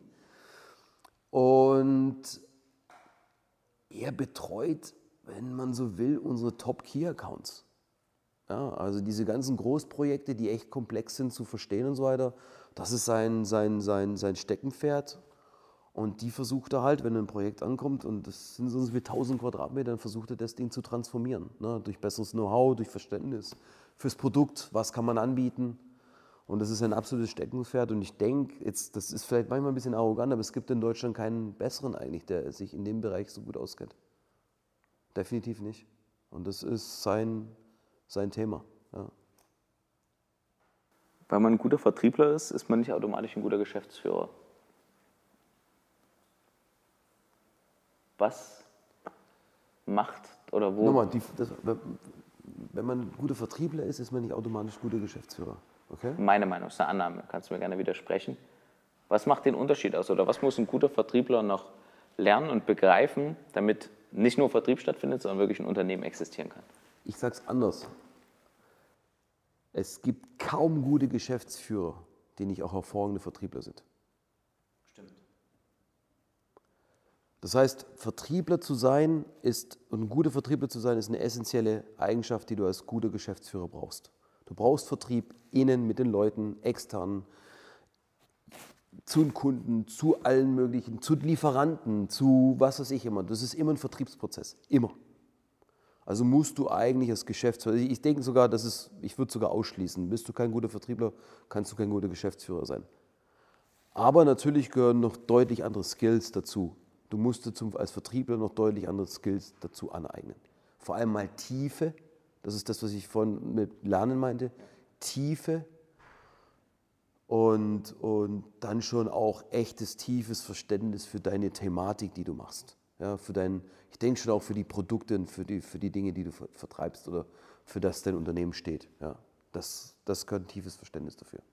Das ist zumindest mal noch, was mir dazugehört. Und, die, und die, viele Dinge kann man auch lernen. Also auch Dinge, die ich, ich musste auch als Geschäftsführer Dinge lernen. Ne? Also nochmal binden und, und ähm, Leute halten und so weiter. Also ich muss echt sagen, dass so, so, so, so, dieses ganze Thema Human Resources, das ist echt ein schweres Feld. Also ich bin gerade so was, so, was so pädagogische Themen dann immer angeht, da bin ich aber nicht so gut. Na, wir sind halt auch, wenn du halt so im Vertrieb und straightforward bist, ist es halt manchmal so im, im Verhältnis zu Leuten manchmal nicht gut. Zu doll. Es ist manchmal zu hart. Ja. Aber manchmal bringt es auch was. Also auch okay, eine Frage habe ich noch. Ähm, warum seid ihr in Dresden geblieben? Gerade wenn ihr deutschlandweit unterwegs seid, vielleicht sogar darüber hinaus, könntet ihr ja gerade, Telefonvertrieb kann man ja von überall aus machen. Ja, die Frage steht alle zwei Jahre im Raum. Und warum wurde sie bis jetzt alle zwei Jahre mit Ja beantwortet? Weil es keinen Vorteil bringt, woanders hinzuziehen. Also es ist einfach eine, das ist eine totale knallharte Standortentscheidung. Kein Thema emotional, ist es nicht. Wenn, wenn morgen Düsseldorf die richtige Entscheidung wäre, wären wir morgen in Düsseldorf. Woran hängt das bei euch? Woran machst du das fest? Richtig oder falsch? Die, die Entscheidung für den Standort? Mhm. Pure Mathematik. Was kostet mich Logistik? Was kosten mich Leute? Was kostet mich der Standort? Pure Mathematik. Was sind dann die Sachen, die in Dresden so außergewöhnlich sind? Was sind die starken Faktoren von Dresden, dass du sagst, genau hier? Grund und Boden. Die, die Halle, die ich hier bezahle, kostet mich einen Bruchteil von dem, was ich in Düsseldorf bezahlen muss. Dann komme ich von Dresden zu unseren Hauptgebieten, die wir anliefern müssen. Wir fahren mit eigenen LKWs sehr, sehr gut hin. Äh, habe sehr gute Vorlieferanten, die in unmittelbarer Nähe sind. Ja, den müsste ich dann wieder an einem anderen Standort aufbauen. Solche Faktoren. Ja. Weiche Faktoren sind vielleicht, das war gerade in der Anfangszeit sehr, sehr wichtig. Es ist heute aber auch anders geworden. Je größer du wirst, spielt es dann immer weniger Rolle. Aber am Anfang war wirklich auch mit den ersten Produktionseinheiten war 24-7. Da hat auch keiner gezuckt. Da gab es auch, ich sag mal, einen, einen schwarzen 500er noch oben drauf. Also vielleicht kann man es noch schneiden. Das ist schon das Finanzamt vorbei, aber es ist zehn Jahre her, es ist verjährt, also die kommen auch nicht mehr vorbei. Lass es drin. Ja, kann man drin lassen. Ähm, das ist ja heute überhaupt nicht mehr möglich, solche Dinge. Und wir wollen es auch nicht mehr. Also wir haben ganz klare Strukturen, klare Dinge. Nachtschicht wird nach Nachtbild bezahlt. Nein, nee, das bringt einen nicht mehr weiter. Äh, aber wie gesagt, das war am Anfang auch ein Vorteil. Aber das ist, so, das ist jetzt nicht mehr so der Thema. Dresden hat schon auch noch einen Vorteil durch die Uni, gerade im Produktionsbereich. Wir haben wahnsinnig viel ähm, äh, Technikstudenten, die sich bei uns, na, die, die nehmen wir also immer gerne, das weiß ich von unserem Produktionsleiter die dann eben, äh, die mögen es gerne, auch wenn es harte Arbeit ist, Metall zu schneiden und das zu schweißen und so weiter. Aber das tut denen ganz gut, sage ich jetzt mal. Die kriegen doch einen Bezug zu, zur Technik. Also so Maschinenbauer und solche Sachen. Die kommen eigentlich ganz gerne auch zu uns. Ja? Und das sind dann so weichere Faktoren, die aber schlussendlich die Grundentscheidung dann immer abrunden. Und ich stelle das auch wirklich alle zwei Jahre oder so auf den Prüfstand. Ja, das habe ich jetzt ein bisschen. Ja, also doch, regelmäßig. Wir stellen es regelmäßig. Ich weiß, wir hatten es gerade jetzt eben wieder. Verlängern wir hier, gehen wir woanders. Wie machen wir das? Wir brauchen ja Planungssicherheit. Ne? Verlängern wir den Vertrag, den wir haben und so weiter. Das ist schon ein Thema. Das ist ein klares, gehört zu vielen anderen unternehmerischen Entscheidungen. Wechseln wir den Hauptlieferanten? Ja. Was ändern wir das? Hauen wir das Produktsortiment raus? Das sind alles, das sind klassische Entscheidungen, die musst du auf die Tagesordnung bringen, plus minus ab und dann entscheiden. Ja. Sehr schön. Das nicht benannte Meisterstück, ähm, gibt es dazu noch was zu sagen, was ich nicht gefragt habe? Gibt es eine Firma noch was, wo du sagst, oh, das ist bei uns ganz besonders, das ist bei uns ganz toll, das ist äh, bei uns, das hast du wahrscheinlich noch nie gehört? Ach nein, würde ich, das wüsste ich jetzt nicht. Das wäre jetzt so eine, das können andere vielleicht, nö. nö. Nein. ähm, ja, was bei uns halt ist, was immer keiner hören mag, das ist harte Arbeit. Will keiner hören, dass ich jeden Tag um 5 Uhr aufstehe. Ja, will keiner hören, dass wir, keine Ahnung, dass ich jeden Tag zum Sport gehe, zum Beispiel. Ja, dass alles super diszipliniert ist, dass Work-Life-Balance auch immer so ein schwieriges Thema ist. Ja, will immer keiner hören, ne? dass hinter dem, ich sage mal, der Erfolg seit, ich habe hab ich letztens darüber gesprochen, ja, seit 36 Jahren arbeite ich. Ich mache nichts anderes. Ja? Und das ist dann für viele auch immer schwer zu ergreifen. Das ist einfach nur viel, viel harte Arbeit und noch viel Aneinanderreihung von Zeit. Und es ist auch nicht dieses Thema Zeit gegen Geld tauschen. Das ist nicht das Thema. Ich tausche nicht Zeit gegen Geld. Ich muss morgen nicht aufstehen, wenn ich keinen Bock hätte. Ja? Aber du hast Bock. Ich habe Bock, natürlich. Und äh, mal habe ich keinen Bock, wenn wir wirklich mal wieder hart gefeiert haben, und das mache ich heute noch gerne mal, irgendwann mal, dann ist es immer schwierig. Aber deswegen stehen wir trotzdem auf. Und das sind vielleicht so Dinge, die man, das vielleicht doch zu erwähnen wäre, weil das will immer keiner sehen. Und diesen Ethos haben halt auch alle Leute, die bei uns arbeiten. Ne? Das ist das ist vielleicht das Besondere, wenn es was Besonderes ist. Das ist gut. Apropos besonders. Ähm, Im dritten Part würde ich dich gerne nach deinen Abkürzungen fragen. Mhm. Ähm, jetzt bist du eine, einen weiten Weg schon, schon gereist. Also jetzt nicht vom Alter her, aber von den Erfahrungen, denke ich, hast du mehr erlebt und mehr mitgenommen als mhm. viele, viele andere. Ähm, was sind so die Abkürzungen des Lebens, die du erfahren hast und wo du sagst, du hast Familie, ja, jetzt könnten noch deine Kinder hier sitzen und sagen, Papa, äh, erzähl doch mal, was, was, was mache ich, was mache ich besser nicht? Also jetzt die Abkürzung, was ich mache, was mache ich besser nicht. Also Abkürzungen, der darf ganz klar, ich weiß nicht, ob es eine Abkürzung gibt. Ich habe keine gehabt. Rein und machen. Das ist, gibt keine Abkürzung.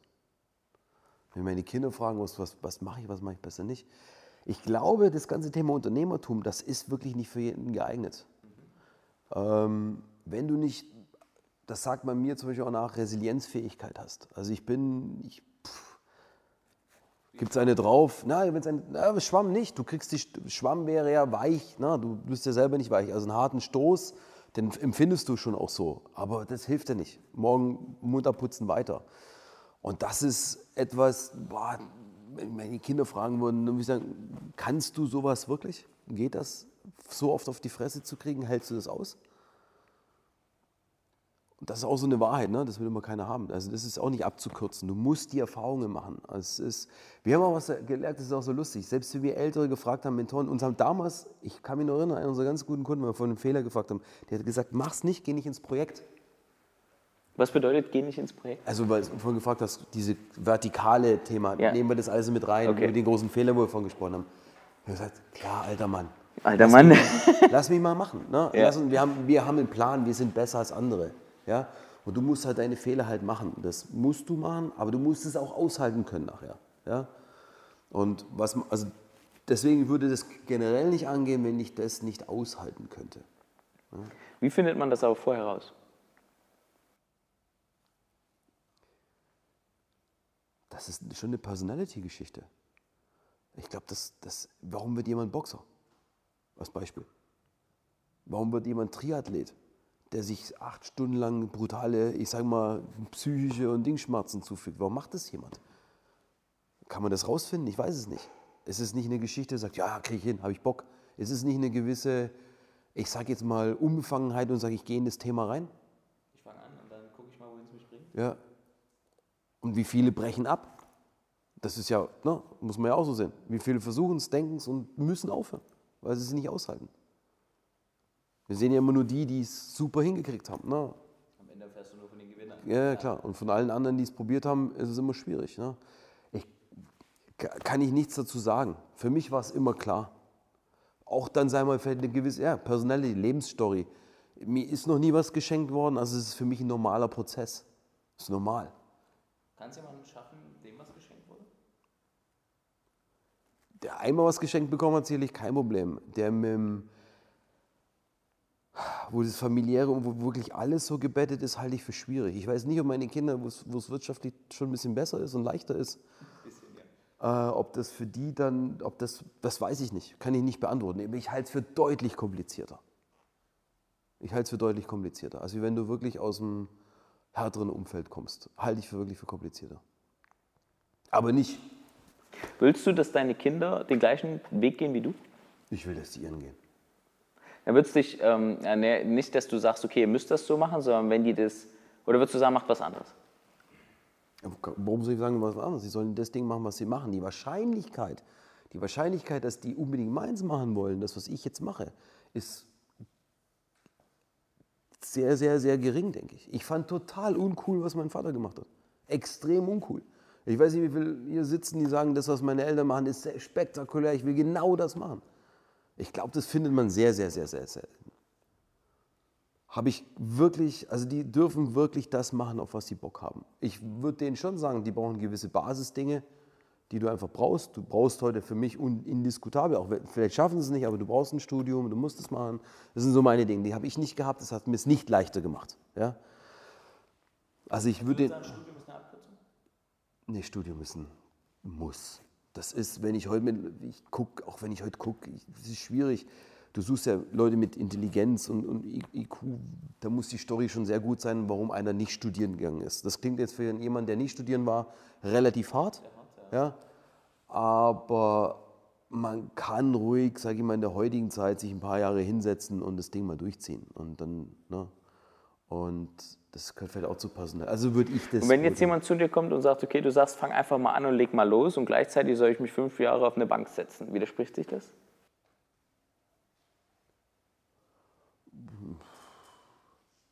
Wenn du es so sagst, ja, kann schon sein, ja. Aber warum kann man denn nicht, warum kann man nicht loslegen und was machen, beides machen? Ein Tag hat 24 Stunden. Warum nicht? Ich kann doch, ich kann doch, ich, kann, ich kenne Jungs, ich habe zwei wirklich coole Studenten kennengelernt, die sind jetzt, die machen das jetzt schon ein Jahr, die sind zwei Semester, das wurde im Semester, waren noch nicht einmal in der Uni, haben jetzt ihre Scheine geschrieben, alle bestanden. Bauen zu Hause Homepages, kriegen dafür Geld und so weiter. Geht. Frage, ziehen sie es durch? Das ist die Frage. Okay, aber warum denn nicht? Der Tag hat 24 Stunden.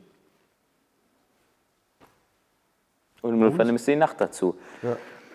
Wenn jetzt jemand zu dir kommt und sagt, wir sind in 2020, junger Mensch, und der sagt, ich möchte mal mein eigenes Ding machen, auf was sollte der sich deiner Meinung nach heute fokussieren? Gibt es Sachen, wo du sagst, die sind wichtig? Unter dem Aspekt, ich will, ich möchte Unternehmer werden, er nimmt sich zumindest Wenn er jetzt erstmal Unternehmer werden will, also Ja. er braucht ein geiles Produkt. Das ist egal, ob eine Dienstleistung, digital, physisch, ist egal, es muss ein geiles Produkt sein. Schwierig jetzt zu erklären. Bei uns war das geile Produkt bei uns war die Dienstleistung. Okay. Das ist nicht nochmal, das ist nicht das Alu, über das wir reden. Ne? Das Alu ist nur, ist nur der, der Weg. Es muss passen, 100 Prozent. Aber das richtig geile Produkt war dieses Know-how, dieses tiefe Verständnis für Vertrieb, für Komplexvertrieb. Ja? Das ist unser Produkt gewesen. Und dann noch sehr spitz in der Bauzulieferindustrie. Und derjenige, der was macht, der, der muss ein geiles Produkt haben. Und viele haben ja was drauf. Ich sage mal so, das ist, macht doch jeder. Wenn jemand einen Zahnarzt macht, als Beispiel, dann sagt er von sich selber auch, ich bin der geilste Zahnarzt. Ich habe richtig geiles Produkt. Ich kann richtig gut Zähne. Man macht halt, ne? Das ist ja auch so, man vergisst immer, wenn man sagt Startup. Es gibt ja auch, sagen wir Oldschool-Dinge, die jemand gut machen kann.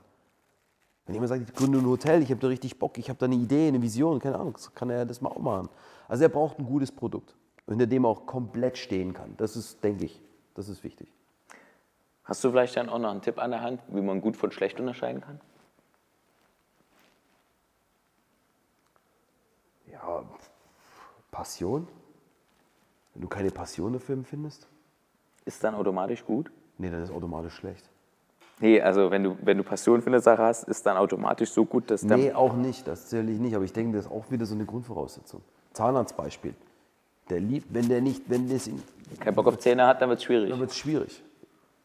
Es heißt aber noch lange nicht, dass er den Top, beste Zahnarzt der Welt wird und Chirurg und Vorträge in New York und vor der Weltgesundheitsorganisation äh, hält. Das, das, dafür reicht es dann vielleicht noch nicht, das kann ja sein. Aber ich sage mal, wenn er nicht total Passion für das hat, wird es nicht funktionieren, denke ich nicht. Was ist die wichtigste Eigenschaft im Leben? Oh, es gibt nicht eine, es sind viele. Ich denke, eine, Komponente aus vielen. Welche? Für mich jetzt, die für ja, mich klar. geht ja um dich heute. Mehr, ja, äh, Selbstdisziplin, an sich der pure Wille.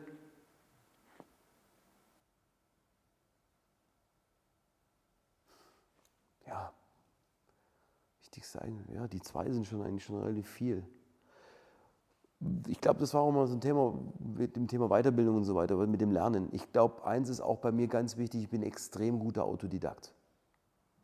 Ich kann Dinge, ich kann Homepages programmieren, habe ich gemacht. Ich habe HTML mir beigebracht, ich also ich gemacht. Ich spreche Sprachen, ich kann Dinge alles singen. Das sind aber nicht Dinge, die einem zufließen. Das ist etwas, was ich, ich lese wahnsinnig viel. Also das sind so Sachen, also dieses autodidaktische Thema, das, das ist auch etwas, was mich als Persönlichkeit auch prägt. Dieses permanente Dinge versuchen zu lernen. Ja, ja, das ist also dieses permanent Zeug aufzusaugen, Wissen aufzusaugen, ist für mich brutal wichtig. Also das. Was lernst du gerade? Was ich gerade lerne, so denke ich, versuche gerade eine relativ gute Shop-Anbindung an eine Seite anzukriegen. Sowas tüftle ich dann selber. Also dazu bin ich zu softwareaffin und so. Und das bringe ich mir gerade selber bei. Ne, ne, ja, ein bisschen komplexer angelegt, aber das, die ganze Anbindung dorthin zu kriegen und das bringe ich mir jetzt gerade noch, auch nochmal bei. Und das sagst du als Unternehmer, rechnet sich, wenn der Geschäftsführer von so einem hochdatierten Unternehmen sich selber hinsetzt und probiert, so einen Shop zu bauen, anstatt zu sagen, okay, hier sind drei Profis und die machen das morgen? Naja, für mich selber, ja, es rechnet mir erstmal dahin, wie gesagt, dass ich generell Wissen aufbaue. Also ja. du machst das Spaß an der Freude? Ich mache es auch, und was dann ganz wichtig ist, wenn ich dann die Profis anleiten will, na, was ich auch weiß, ne, das ist ja ein Projektgeschäft, ich muss wissen, was die mir erzählen. Dann.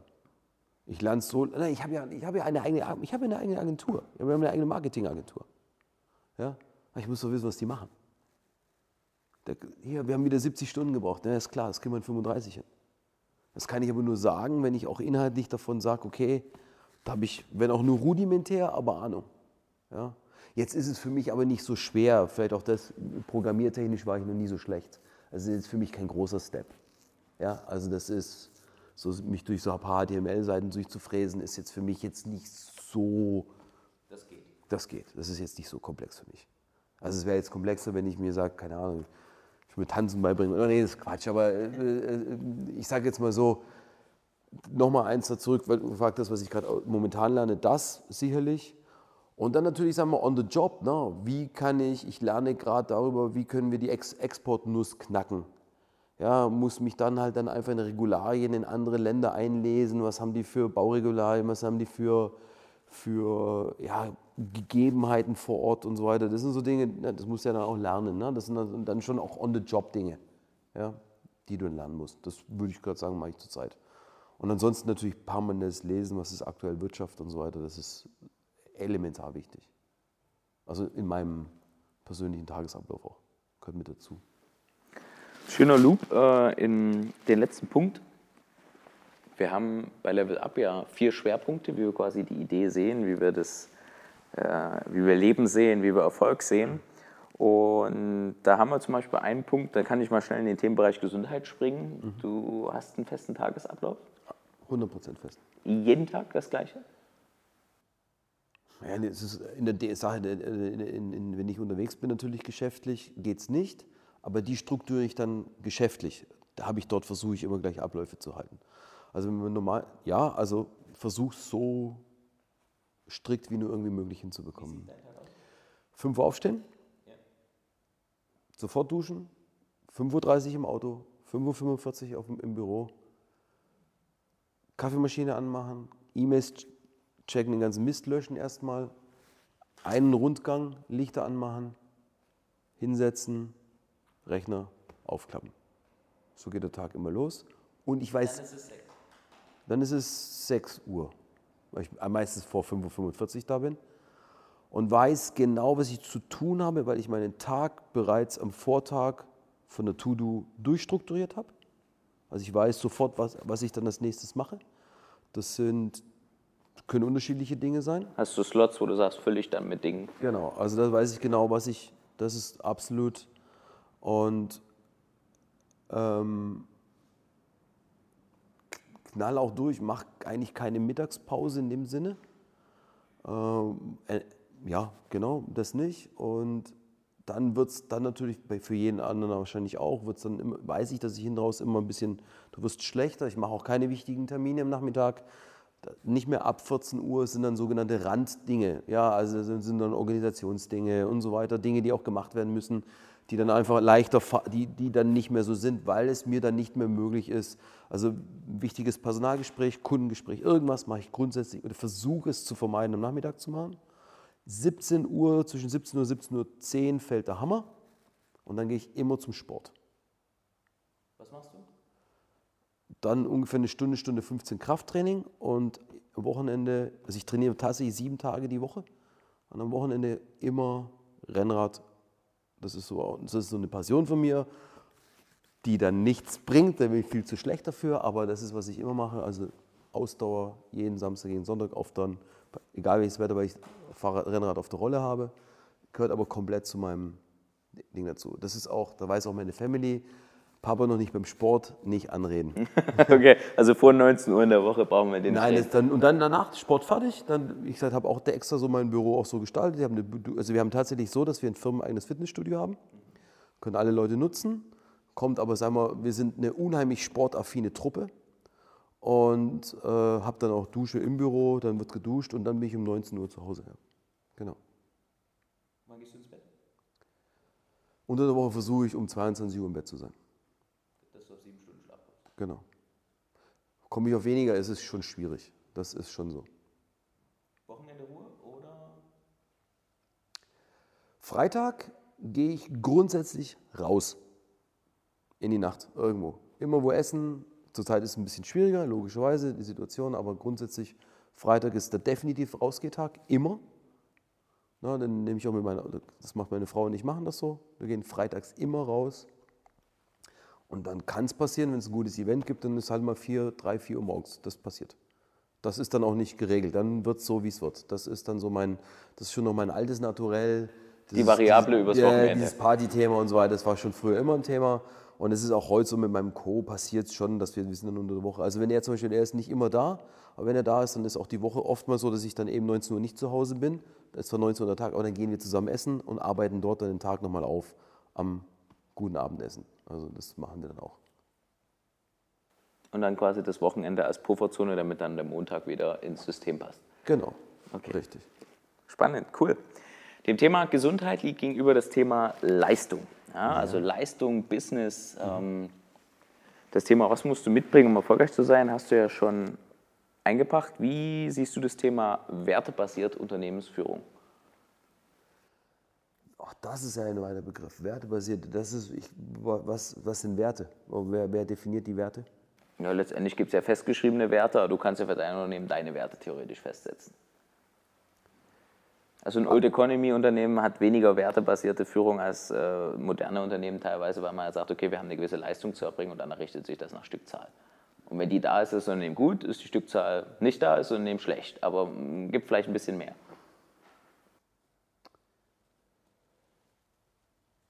Wertebasiert.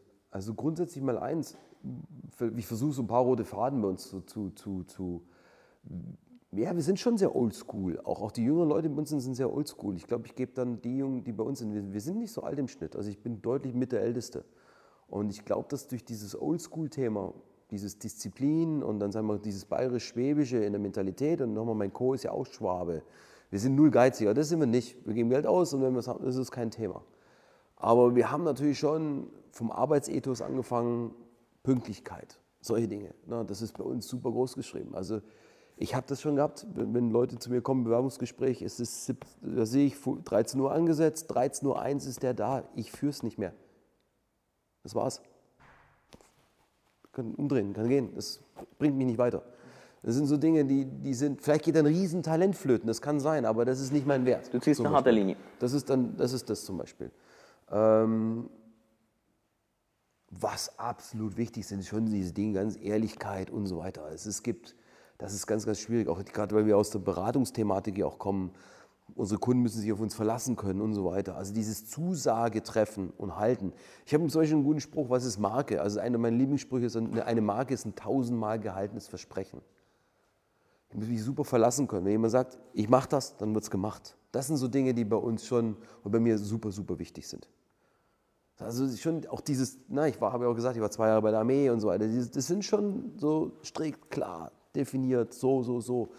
Ist nicht immer leicht zu verdauen, sage ich jetzt mal, aber es ist natürlich auch wieder eins, es ist verlässlich. Du weißt, was du kriegst. Also das ist nicht, ich fake da auch nichts vor. Das ist am ersten Tag schon so, so ist das und es gefällt dir, dann ist super. Wenn nicht, ich werde das deswegen nicht ändern. Ja? Und was ist modern? Ich glaube, das ist ja wie im Fußball. Früher haben die gesagt, alte oder junge Spieler, ist es mir egal, Hauptsache Erfolg. Also wir müssen Ergebnisse einfahren. Das ist aber schon ein bisschen auch so. Was ist modern ist immer erfolgreich. Ja, das, so Old Economy klingt ja auch immer das, was auch stimmt. Wenn du nur noch auf Zahlen guckst und nur noch auf strikt, strikt, strikt, haben ja ganz viele Industriebetriebe schon das Problem Marge und alles das drum und dran. Und das ist ja schon ein Thema. Ne? Dann, dann ist Oldschool nicht mehr gut. Das ist Oldschool nicht mehr gut. Aber so diese Leistung erbringen und, und, und, und ich sag mal, Fähigkeiten zu haben, was spricht da dagegen? Das finde ich modern. Also, wenn jemand was kann, das ist. Und das dann auch ja, zu fördern und dann mit dem auch viele Dinge zu machen. Was wir auch machen, also auch das, was bei uns im Unternehmen ist, wir gehen auch als Unternehmen relativ oft feiern zusammen. Machen wir auch. Also wir haben legendäre Weihnachtsfeiern, die sind wirklich legendär, weil die auch ausarten manchmal und dann wir waren dieses Jahr noch kurz vor Corona, vor, vor dem ganzen Lockdown-Thema in Wien. Da haben wir wirklich ein Wochenende Vollgas gegeben und oft genug organisieren noch ein Essen dort und so weiter. Also das sind auch so Themen, die bei, bei uns schon sind. Die so ein bisschen schon dieses Work hard und, und, und ja, ist schon auch sowas. Das ist schon auch. Findest du gut und das hast du dann in die Firma ja, genau, eingebracht. Ja. Führt mich zu einem anderen Punkt letztendlich, äh, sozial, Business-Umfeld. Ähm, ein Sparringspartner, den ihr dort habt. Hättest du es auch alleine geschafft? Nee, nee, das kann ich ausschließen. Weil geteiltes Leid ist halbes Leid. Das ist, der Weg ist ja nicht einfach. Ich weiß nicht, wahrscheinlich hätte ich auch alleine was hingekriegt. Und der Gerd hätte auch was alleine hingekriegt. Ganz sicher. Das, aber das hat gepasst. Wir sind heute noch super happy. Das ist, gibt ja auch viele, das ist ja wie eine Beziehung eigentlich. Es gibt auch viele, die gehen auseinander. Bei uns passt es bis heute. Da bin ich auch super happy drum und super dankbar. Und nicht vorstellbar. Wäre mir auch viel Spaß verloren gegangen. Du feierst es ja auch zusammen. Ja? Wäre mir viel Spaß auch. Was muss man dafür tun, dass eine Beziehung so lange hält? Ja, Im Prinzip eins. Da müssen die Dinge, die man selber für wichtig vom Werte sind, das muss eigentlich fast deckungsgleich sein. Wenn das nicht deckungsgleich ist, glaube ich, wird es schwierig. Dann hast du irgendwann das Problem wie in der WG, dann, dann ist der nicht rausgebrachte Mülleimer auf einmal ein Scheidungsgrund. Ja? Das, ist, das, ist, äh, das ist schon ein Thema, das ist gleiche Einstellung zum Sport. Die gleiche, und das ist nicht gefaked, ne? das ist nicht irgendwas, was ich gleiche mich dem an. Also das hat, hat sich keiner von uns verbiegen müssen. Das ist bei uns so.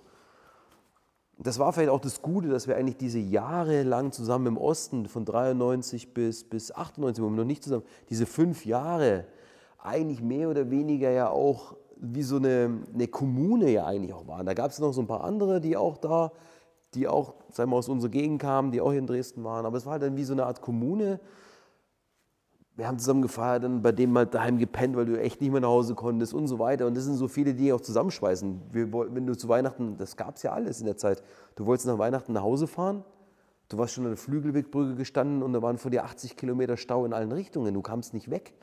Die A4 war damals einspurig. Ne? Das weiß man ja heute alles nicht mehr. Ja? Du musstest umdrehen und sagen, ich kann Weihnachten nicht nach Hause fahren. Das geht nicht, du kommst nicht weg. Ja? Ja, dann feierst du halt zusammen, bleibst du halt zusammen und dann bist du so wie ein bisschen auch sagen wir, ja, Familie und dann so ein bisschen auch wie, das ist ja nicht schön in so einem Moment. Das ist so ein bisschen wie getrappt. Du bist ja schon, ich will jetzt nicht sagen wie im Gefängnis, aber das sind also so, so Dinge, wo du sagst, oh, Besser draus machen. Ja, und dann bleibst du halt, und dann schweißt das natürlich schon auch zusammen. So eine, so eine gemeinsame Historie dann in dem Moment und viele Gemeinsamkeiten aus der Kindheit, die bei ihm so glauben, bei mir. Es ist ein Glückstreffer gewesen, sagen wir es mal, mal ganz ehrlich. Das ist, das ist once in a lifetime Geschichte. Das passiert. Und wir sind da, also ich für meinen Teil super happy. Ich denke, ich denke wenn Gerd fragen müsste, würde er sagen, ja auch. Vielleicht hört er das ja dann, dann kann er es dir im Vertrauen ja mal sagen. Bleibt noch ein Bereich übrig, das Thema mental. Jetzt bist du ja ein sehr starker und dominanter Charakter. Du hast klare Anforderungen an dich, an das Leben. Und was machst du, um dich zu hinterfragen? Ich weiß nicht, das, das passiert jeden Tag tatsächlich. Das ist, das ist ein schwieriges Thema auch. Das tut schon, du hinterfragst dich permanent ich, ich schaff's, das ist so das Ding, du schaffst kaum, also mir, es ist bei mir so, ich schaffe kaum, sagen, dass ich eine Phase habe, wo ich sage, ich bin jetzt super zufrieden und happy. Das, es geht immer noch mehr. Ja. Du, ja, das ist ein Thema. Und du hast natürlich auch, ich sage nochmal, das ist vielleicht auch so das personelle Thema, wenn du so aus, aus so Verhältnissen kommst, wo du gar nichts hattest, hast du dir auch mal gesagt, wie kann ich es schützen, Verlustängste, ne? so, so, so Themen. Und ich hinterfrage mich jeden Tag, ob das gut ist, was ich mache, passt das, ist es für mein Umfeld gut und so weiter. Du hinterfragst dich, klar. Das funktioniert für dich, aber gibt es auch äh, einen Weg, wie man da rankommt? Oder also liegt es dir einfach, du hast es schon immer so gemacht oder hast du eine Technik oder irgendwas? Nee, nee, habe ich keine Technik. Ich brauche vielleicht die Ziehung Richtung Meditation oder so, das habe ich nicht. Das ist, dadurch, dass ich viel Sport mache und wenn, gerade wenn du so Ausdauerbereich machst, das ist so eine Form der, der Meditation. Das, ich komm, also das, dieser Sport sind zwei Dinge. Einmal dieses körperliche Thema und es ist dann schon die Birne richtig klar zu kriegen. Also das ist, das brauche ich. Also wie gesagt, meine Family merkt so, wird es sofort merken, wenn ich die Sporteinheit nicht gemacht habe, merken die sofort. Und das hilft wirklich aus dem ganzen Thema einfach die Festplatte noch mal ein bisschen und das wird es nicht gehen, würde ich, würde, ich, würde ich auch physisch durchdrehen, das geht nicht. Also würde ich nicht hinkriegen. Aber ich brauche das jetzt nicht, um dann zu sagen, jetzt denke ich nach. Das, ist, das überkommt eher. Ich habe da eher, das, ich will das gar nicht so oft, das überkommt mich eher. Es kommt, wenn es kommen soll und dann ist auch ja. Also ist, ja, es kommt zu oft. Dieses Hinterfragen kommt zu oft. Deswegen weiß ich, es kommt, muss ich mich nicht aktiv darum kümmern. Das kommt schon von selbst. Olli, schon mal vielen Dank für den ganzen Einblick, für die ganzen Ausschweifungen. Ich würde jetzt den Raum für euch öffnen. Vielleicht hat der ein oder andere von euch noch eine Frage. Paul, du müsstest uns dann mitteilen, ob wir die ähm, Frage nochmal wiederholen sollen wegen den Mikros oder laut genug zu sprechen. Aber ich denke, das kriegst du hin. Marvin. Olli, vielen, vielen Dank für deine Einblicke in dein Leben. Ich fand das unglaublich spannend. Zwischendurch kam das Thema Resilienz auf und das für dich ja doch eine sehr entscheidende, wichtige Rolle spielt. Mhm. Jetzt die Frage an dich. Hast du das von Geburt an einfach gehabt oder hast du es gelernt? Wenn du es gelernt haben solltest, welche Tipps und Tricks kannst du uns mitgeben, das ebenso zu festigen? Ich würde dir gerne Tipps und Tricks geben, ich habe das immer gehabt. Das ist, ich habe keinen, das ist, ich halte viel aus. Das kann man, ich, nee, gibt, tut mir leid, kann ich, würde ich gerne sagen, was hilft. Nee, aber es geht auf jeden Fall weiter. Also das ist mal, das ist, es ist immer so. Es ist, geht immer weiter. Also das ist auf jeden Fall sicherlich etwas, wo man, ja, das, das habe ich auch gelernt jetzt mit dem Alter. Ne? Man denkt so, gerade am Anfang ist 30, du gründest was und so weiter, bis 35, oh scheiße. Ne? Ja, aber es ist noch lange Zeit. Man hat viel Zeit. Also das fällt das Bewusstsein, sich bewusst zu machen, dass man mehr Zeit hat, als man denkt, wenn man dranbleibt an Dingen. Danke. Wie kriegst du bei so einem, also wie kriegst du bei so einem Alltag deine Beziehungen in den Griff? Also du hast ja gesagt, dass du zum Beispiel auch Kinder hast. Wie machst du es, wenn du da 19 Uhr Die- verbringst du da Zeit mit? Wie ich, die, wie ich das mache? Einmal dadurch, dass ich die Beziehung, die ich jetzt habe, schon lange habe. Also wir sind lang verheiratet und schon vorher lang. Und meine, mein, mein, mein, mein Konterpart die Möglichkeit hatte, mich wirklich tief kennenzulernen, bevor wir gesagt haben, wir machen also Familie, Kinder und so weiter zusammen. Und auch das vor allem, was ich gesagt habe zu meinen Leuten, es ist kein Fake. Das ist so, wie es ist. Und das habe ich dann auch klar kommuniziert. Und ich habe viele Upsides, die gut sind, aber das ist vielleicht dann noch ein Downside. Und dann habe ich aber immer klar gesagt, ich bin nicht der, ich bin ein Vater, dann wenn es brennt, aber ich bin nicht so der, ich sag mal, der Everyday, ich bringe die Kinder ins Bett Thema. Heute ist leichter, die sind älter, 16 und 14, aber das ist natürlich schon ein Thema, es ist nicht immer leicht. Ne? Das war nicht immer leicht, keine Frage. Aber ich glaube auch dort wieder Ehrlichkeit und klare Kante, ne? was für eine andere Seite oftmals schwierig ist, das muss ich auch sagen, ne? das ist keine Frage. Und ohne die, wenn das nicht akzeptiert worden wäre von der anderen Seite, dann säße ich jetzt so da. Ne? Aber, ähm, aber wie gesagt, ich habe nie was, ich habe mich nie verändert, glaube ich. Schon du veränderst dich in der Sache als Prozess, aber das habe ich von Anfang an gesagt, das wirst du von mir nicht bekommen. Ich werde dann nicht, wenn dann die da sind, ich komme früher nach Hause und mache das. Und ich, ich bin halt dann, sagen wir, für die Beziehung dann immer am wertvollsten, wenn ich das, was ich mache, mache ich ja auch, um das alles gut zu machen, dafür das, ich sag mal, die Basis zu bilden und so weiter. Und da gebe ich dann alles und das merken die dann auch alle, dass ich da sicherlich nicht äh, nur erzähle, dass ich viel tue. Danke. Olli. Du meintest ja, dass du in einem einen Unternehmen einer der schon sehr jung, einer der besten Vertriebler warst. Erstmal hattest du Zweifel an dir, dass du vielleicht in dem Alter noch nicht diese Leistung erbringen kannst oder vielleicht noch nicht ein gutes Recht bekommst, oder hattest du auch bei deiner, wie bei deiner Resilienz schon dieses extreme Selbstvertrauen? Extreme Selbstvertrauen. Ich weiß nicht, wo das herkommt, aber das war mir voll. Also, okay. Und äh, ich habe noch eine Abfrage. Das Thema Verkauf, meinst du ja, das Unternehmer so ziemlich das Wichtigste? Erlernt man das nur durch diesen, äh, ja, diesen äh, Vertrieb, den man jahrelang macht, ob man jetzt, ist egal welches Produkt man verkauft, aber kann man das auch anders lernen? ich habe vorhin nochmal das mit den Passionen gemacht. Ne? Nehmen wir nochmal den Zahnarzt und so weiter. Ich, ich glaube, wenn du für, dein, für das Produkt oder für dein Thema brennst, mach mal eins, ich habe das immer gehabt mit dieser ganzen Thematik, diese ganzen Schulungen für Vertrieb und alles das drum und dran. Ich habe die teilweise selber geleitet. Leute, immer wieder die gleiche Frage. Du schaffst es nicht, den Telefonhörer abzuheben, wenn du nicht brennst für die Sache. Ich sage ja immer, das ist ja genau das gleiche Beispiel. Im wahrsten Sinne des Wortes. Brennst in der Wohnung, rufst du die Feuerwehr an. Du hast kein Problem damit. Du hackst die 112 ran und sagst, Jungs, so sieht's aus. Und das ist genau das gleiche im Vertrieb. Du willst das machen, das ist dein Produkt und du sagst, okay, ich will diesen Kunden gewinnen. Ich will den haben. Dann rufe ich an. Dann entweder kriege ich ihn ran oder kriege ich ihn nicht ran. Und ich sage dann auch nicht, ich, dann gibt es auch keinen Masterplan und irgendwann. Sag ich, guter Mann, ich will Sie als Kunde gewinnen, was muss ich tun, dass es passt? Ich gebe alles dafür. Sagen Sie mir, was ich tun muss. Aber das kannst du nicht, wenn du für dein Produkt nicht brennst oder wenn dir das nicht gefällt. Oder das haben ja oft Leute, die den Vertrieb lernen. Und, ähm, und das ist schon immer schwierig. Ich sage jetzt mal so, für einen Heizkörper, den ich verkauft habe, zu brennen, wenn ich das jetzt jemandem erkläre, das ist so, dann, dann wäre das Quatsch. Es ist schwierig für einen Heizkörper oder jetzt für Aluminiumrahmen so zu brennen, dass ich sage, das ist.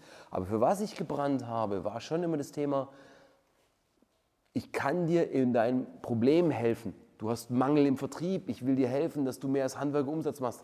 Also das zieht sich, diese, dieses Produkt zieht sich bei mir natürlich durch mein Leben wie ein roter Faden. Das war auch der Grund, warum ich meine Produkte damals gut verkaufen konnte, weil ich immer dem anderen was geholfen habe. Und dieses helfen wollen und können, und das war mein Produkt. Und dafür, da, da, das hat, macht mir nichts aus, da mit Leuten Kontakt aufzunehmen. Und dann lernst du jeden Vertriebsprozess automatisch. Das ist, glaube ich, kein Problem.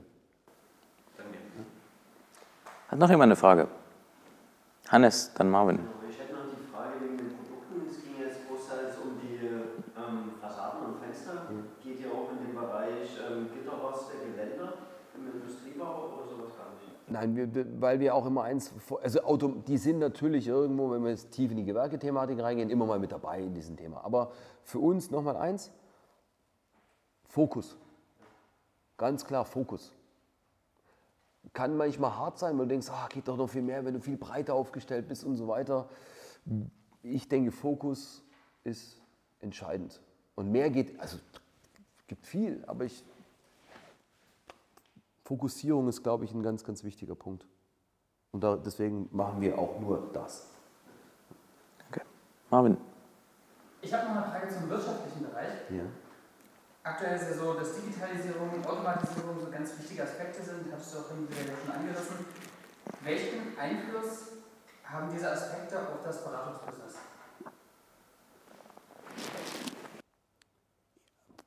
Also das ist ja eine globale Frage für alles. Also ich sag mal, von uns aus, also ohne Digitalisierung, also wenn wir gehen wir nochmal ganz, zoomen wir mal kurz zurück in die Jahre, oder, oder nee, beamen wir, zoomen ist anders, beamen wir uns in die Jahre 1995 zurück.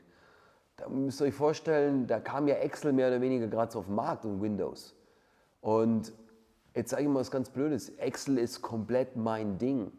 Und es war halt in der Zeit Ex und dann Access als Datenbank ne? und dieses tiefe Verständnis dafür.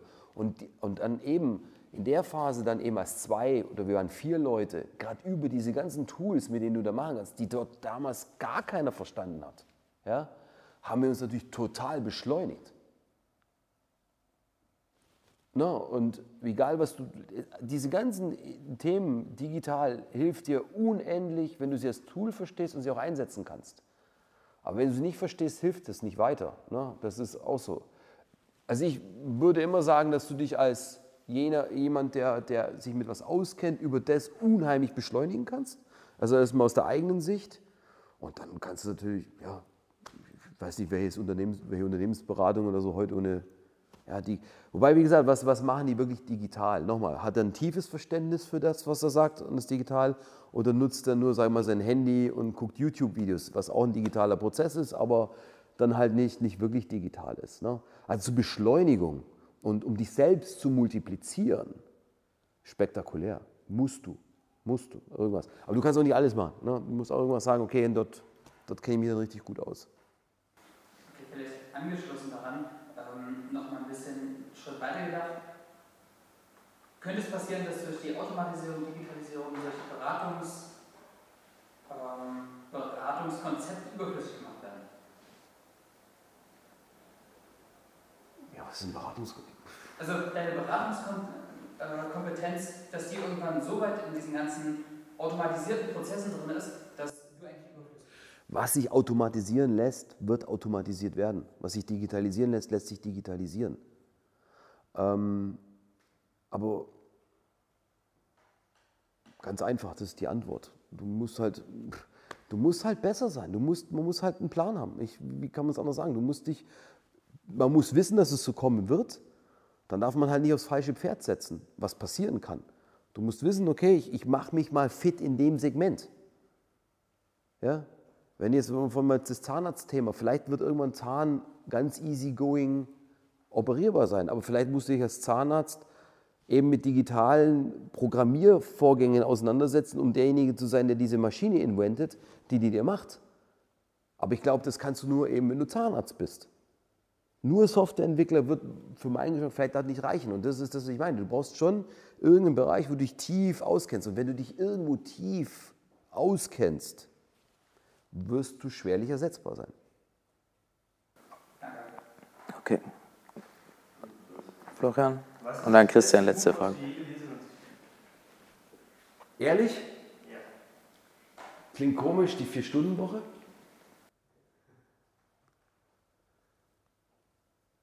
Aber nicht, damit ich reisen kann, wer das Buch kennt, werden viele kennen, sondern sagen, okay, was mache ich, damit ich noch mehr Zeit habe, die ich einsetzen kann. Ja. Nicht zum Reisen, sondern was mache ich dann, wie kann ich effizient. Exakt. Das fand ich sehr gutes Buch. In kürzerer Zeit The One Thing, was partiell nur, also das, da gibt es Segmente die gefallen mir gar nicht, aber andere sind spektakulär. Ich habe so viel gelesen. Also die zwei sind ma- massiv hängen geblieben. Was in früher Zeit war, was heute schwieriger ist, aber heute war, war von Fredmund Malik äh, die, wie, wie hieß denn das? Das ist ein St. Gallener Professor, das ging uns im Management. Management kann man lernen. Das ist gut für, die, für jemanden, für einen Verkäufer, der Geschäftsführungsthemen lernen will. Ich habe den Buchtitel gerade nicht im Kopf.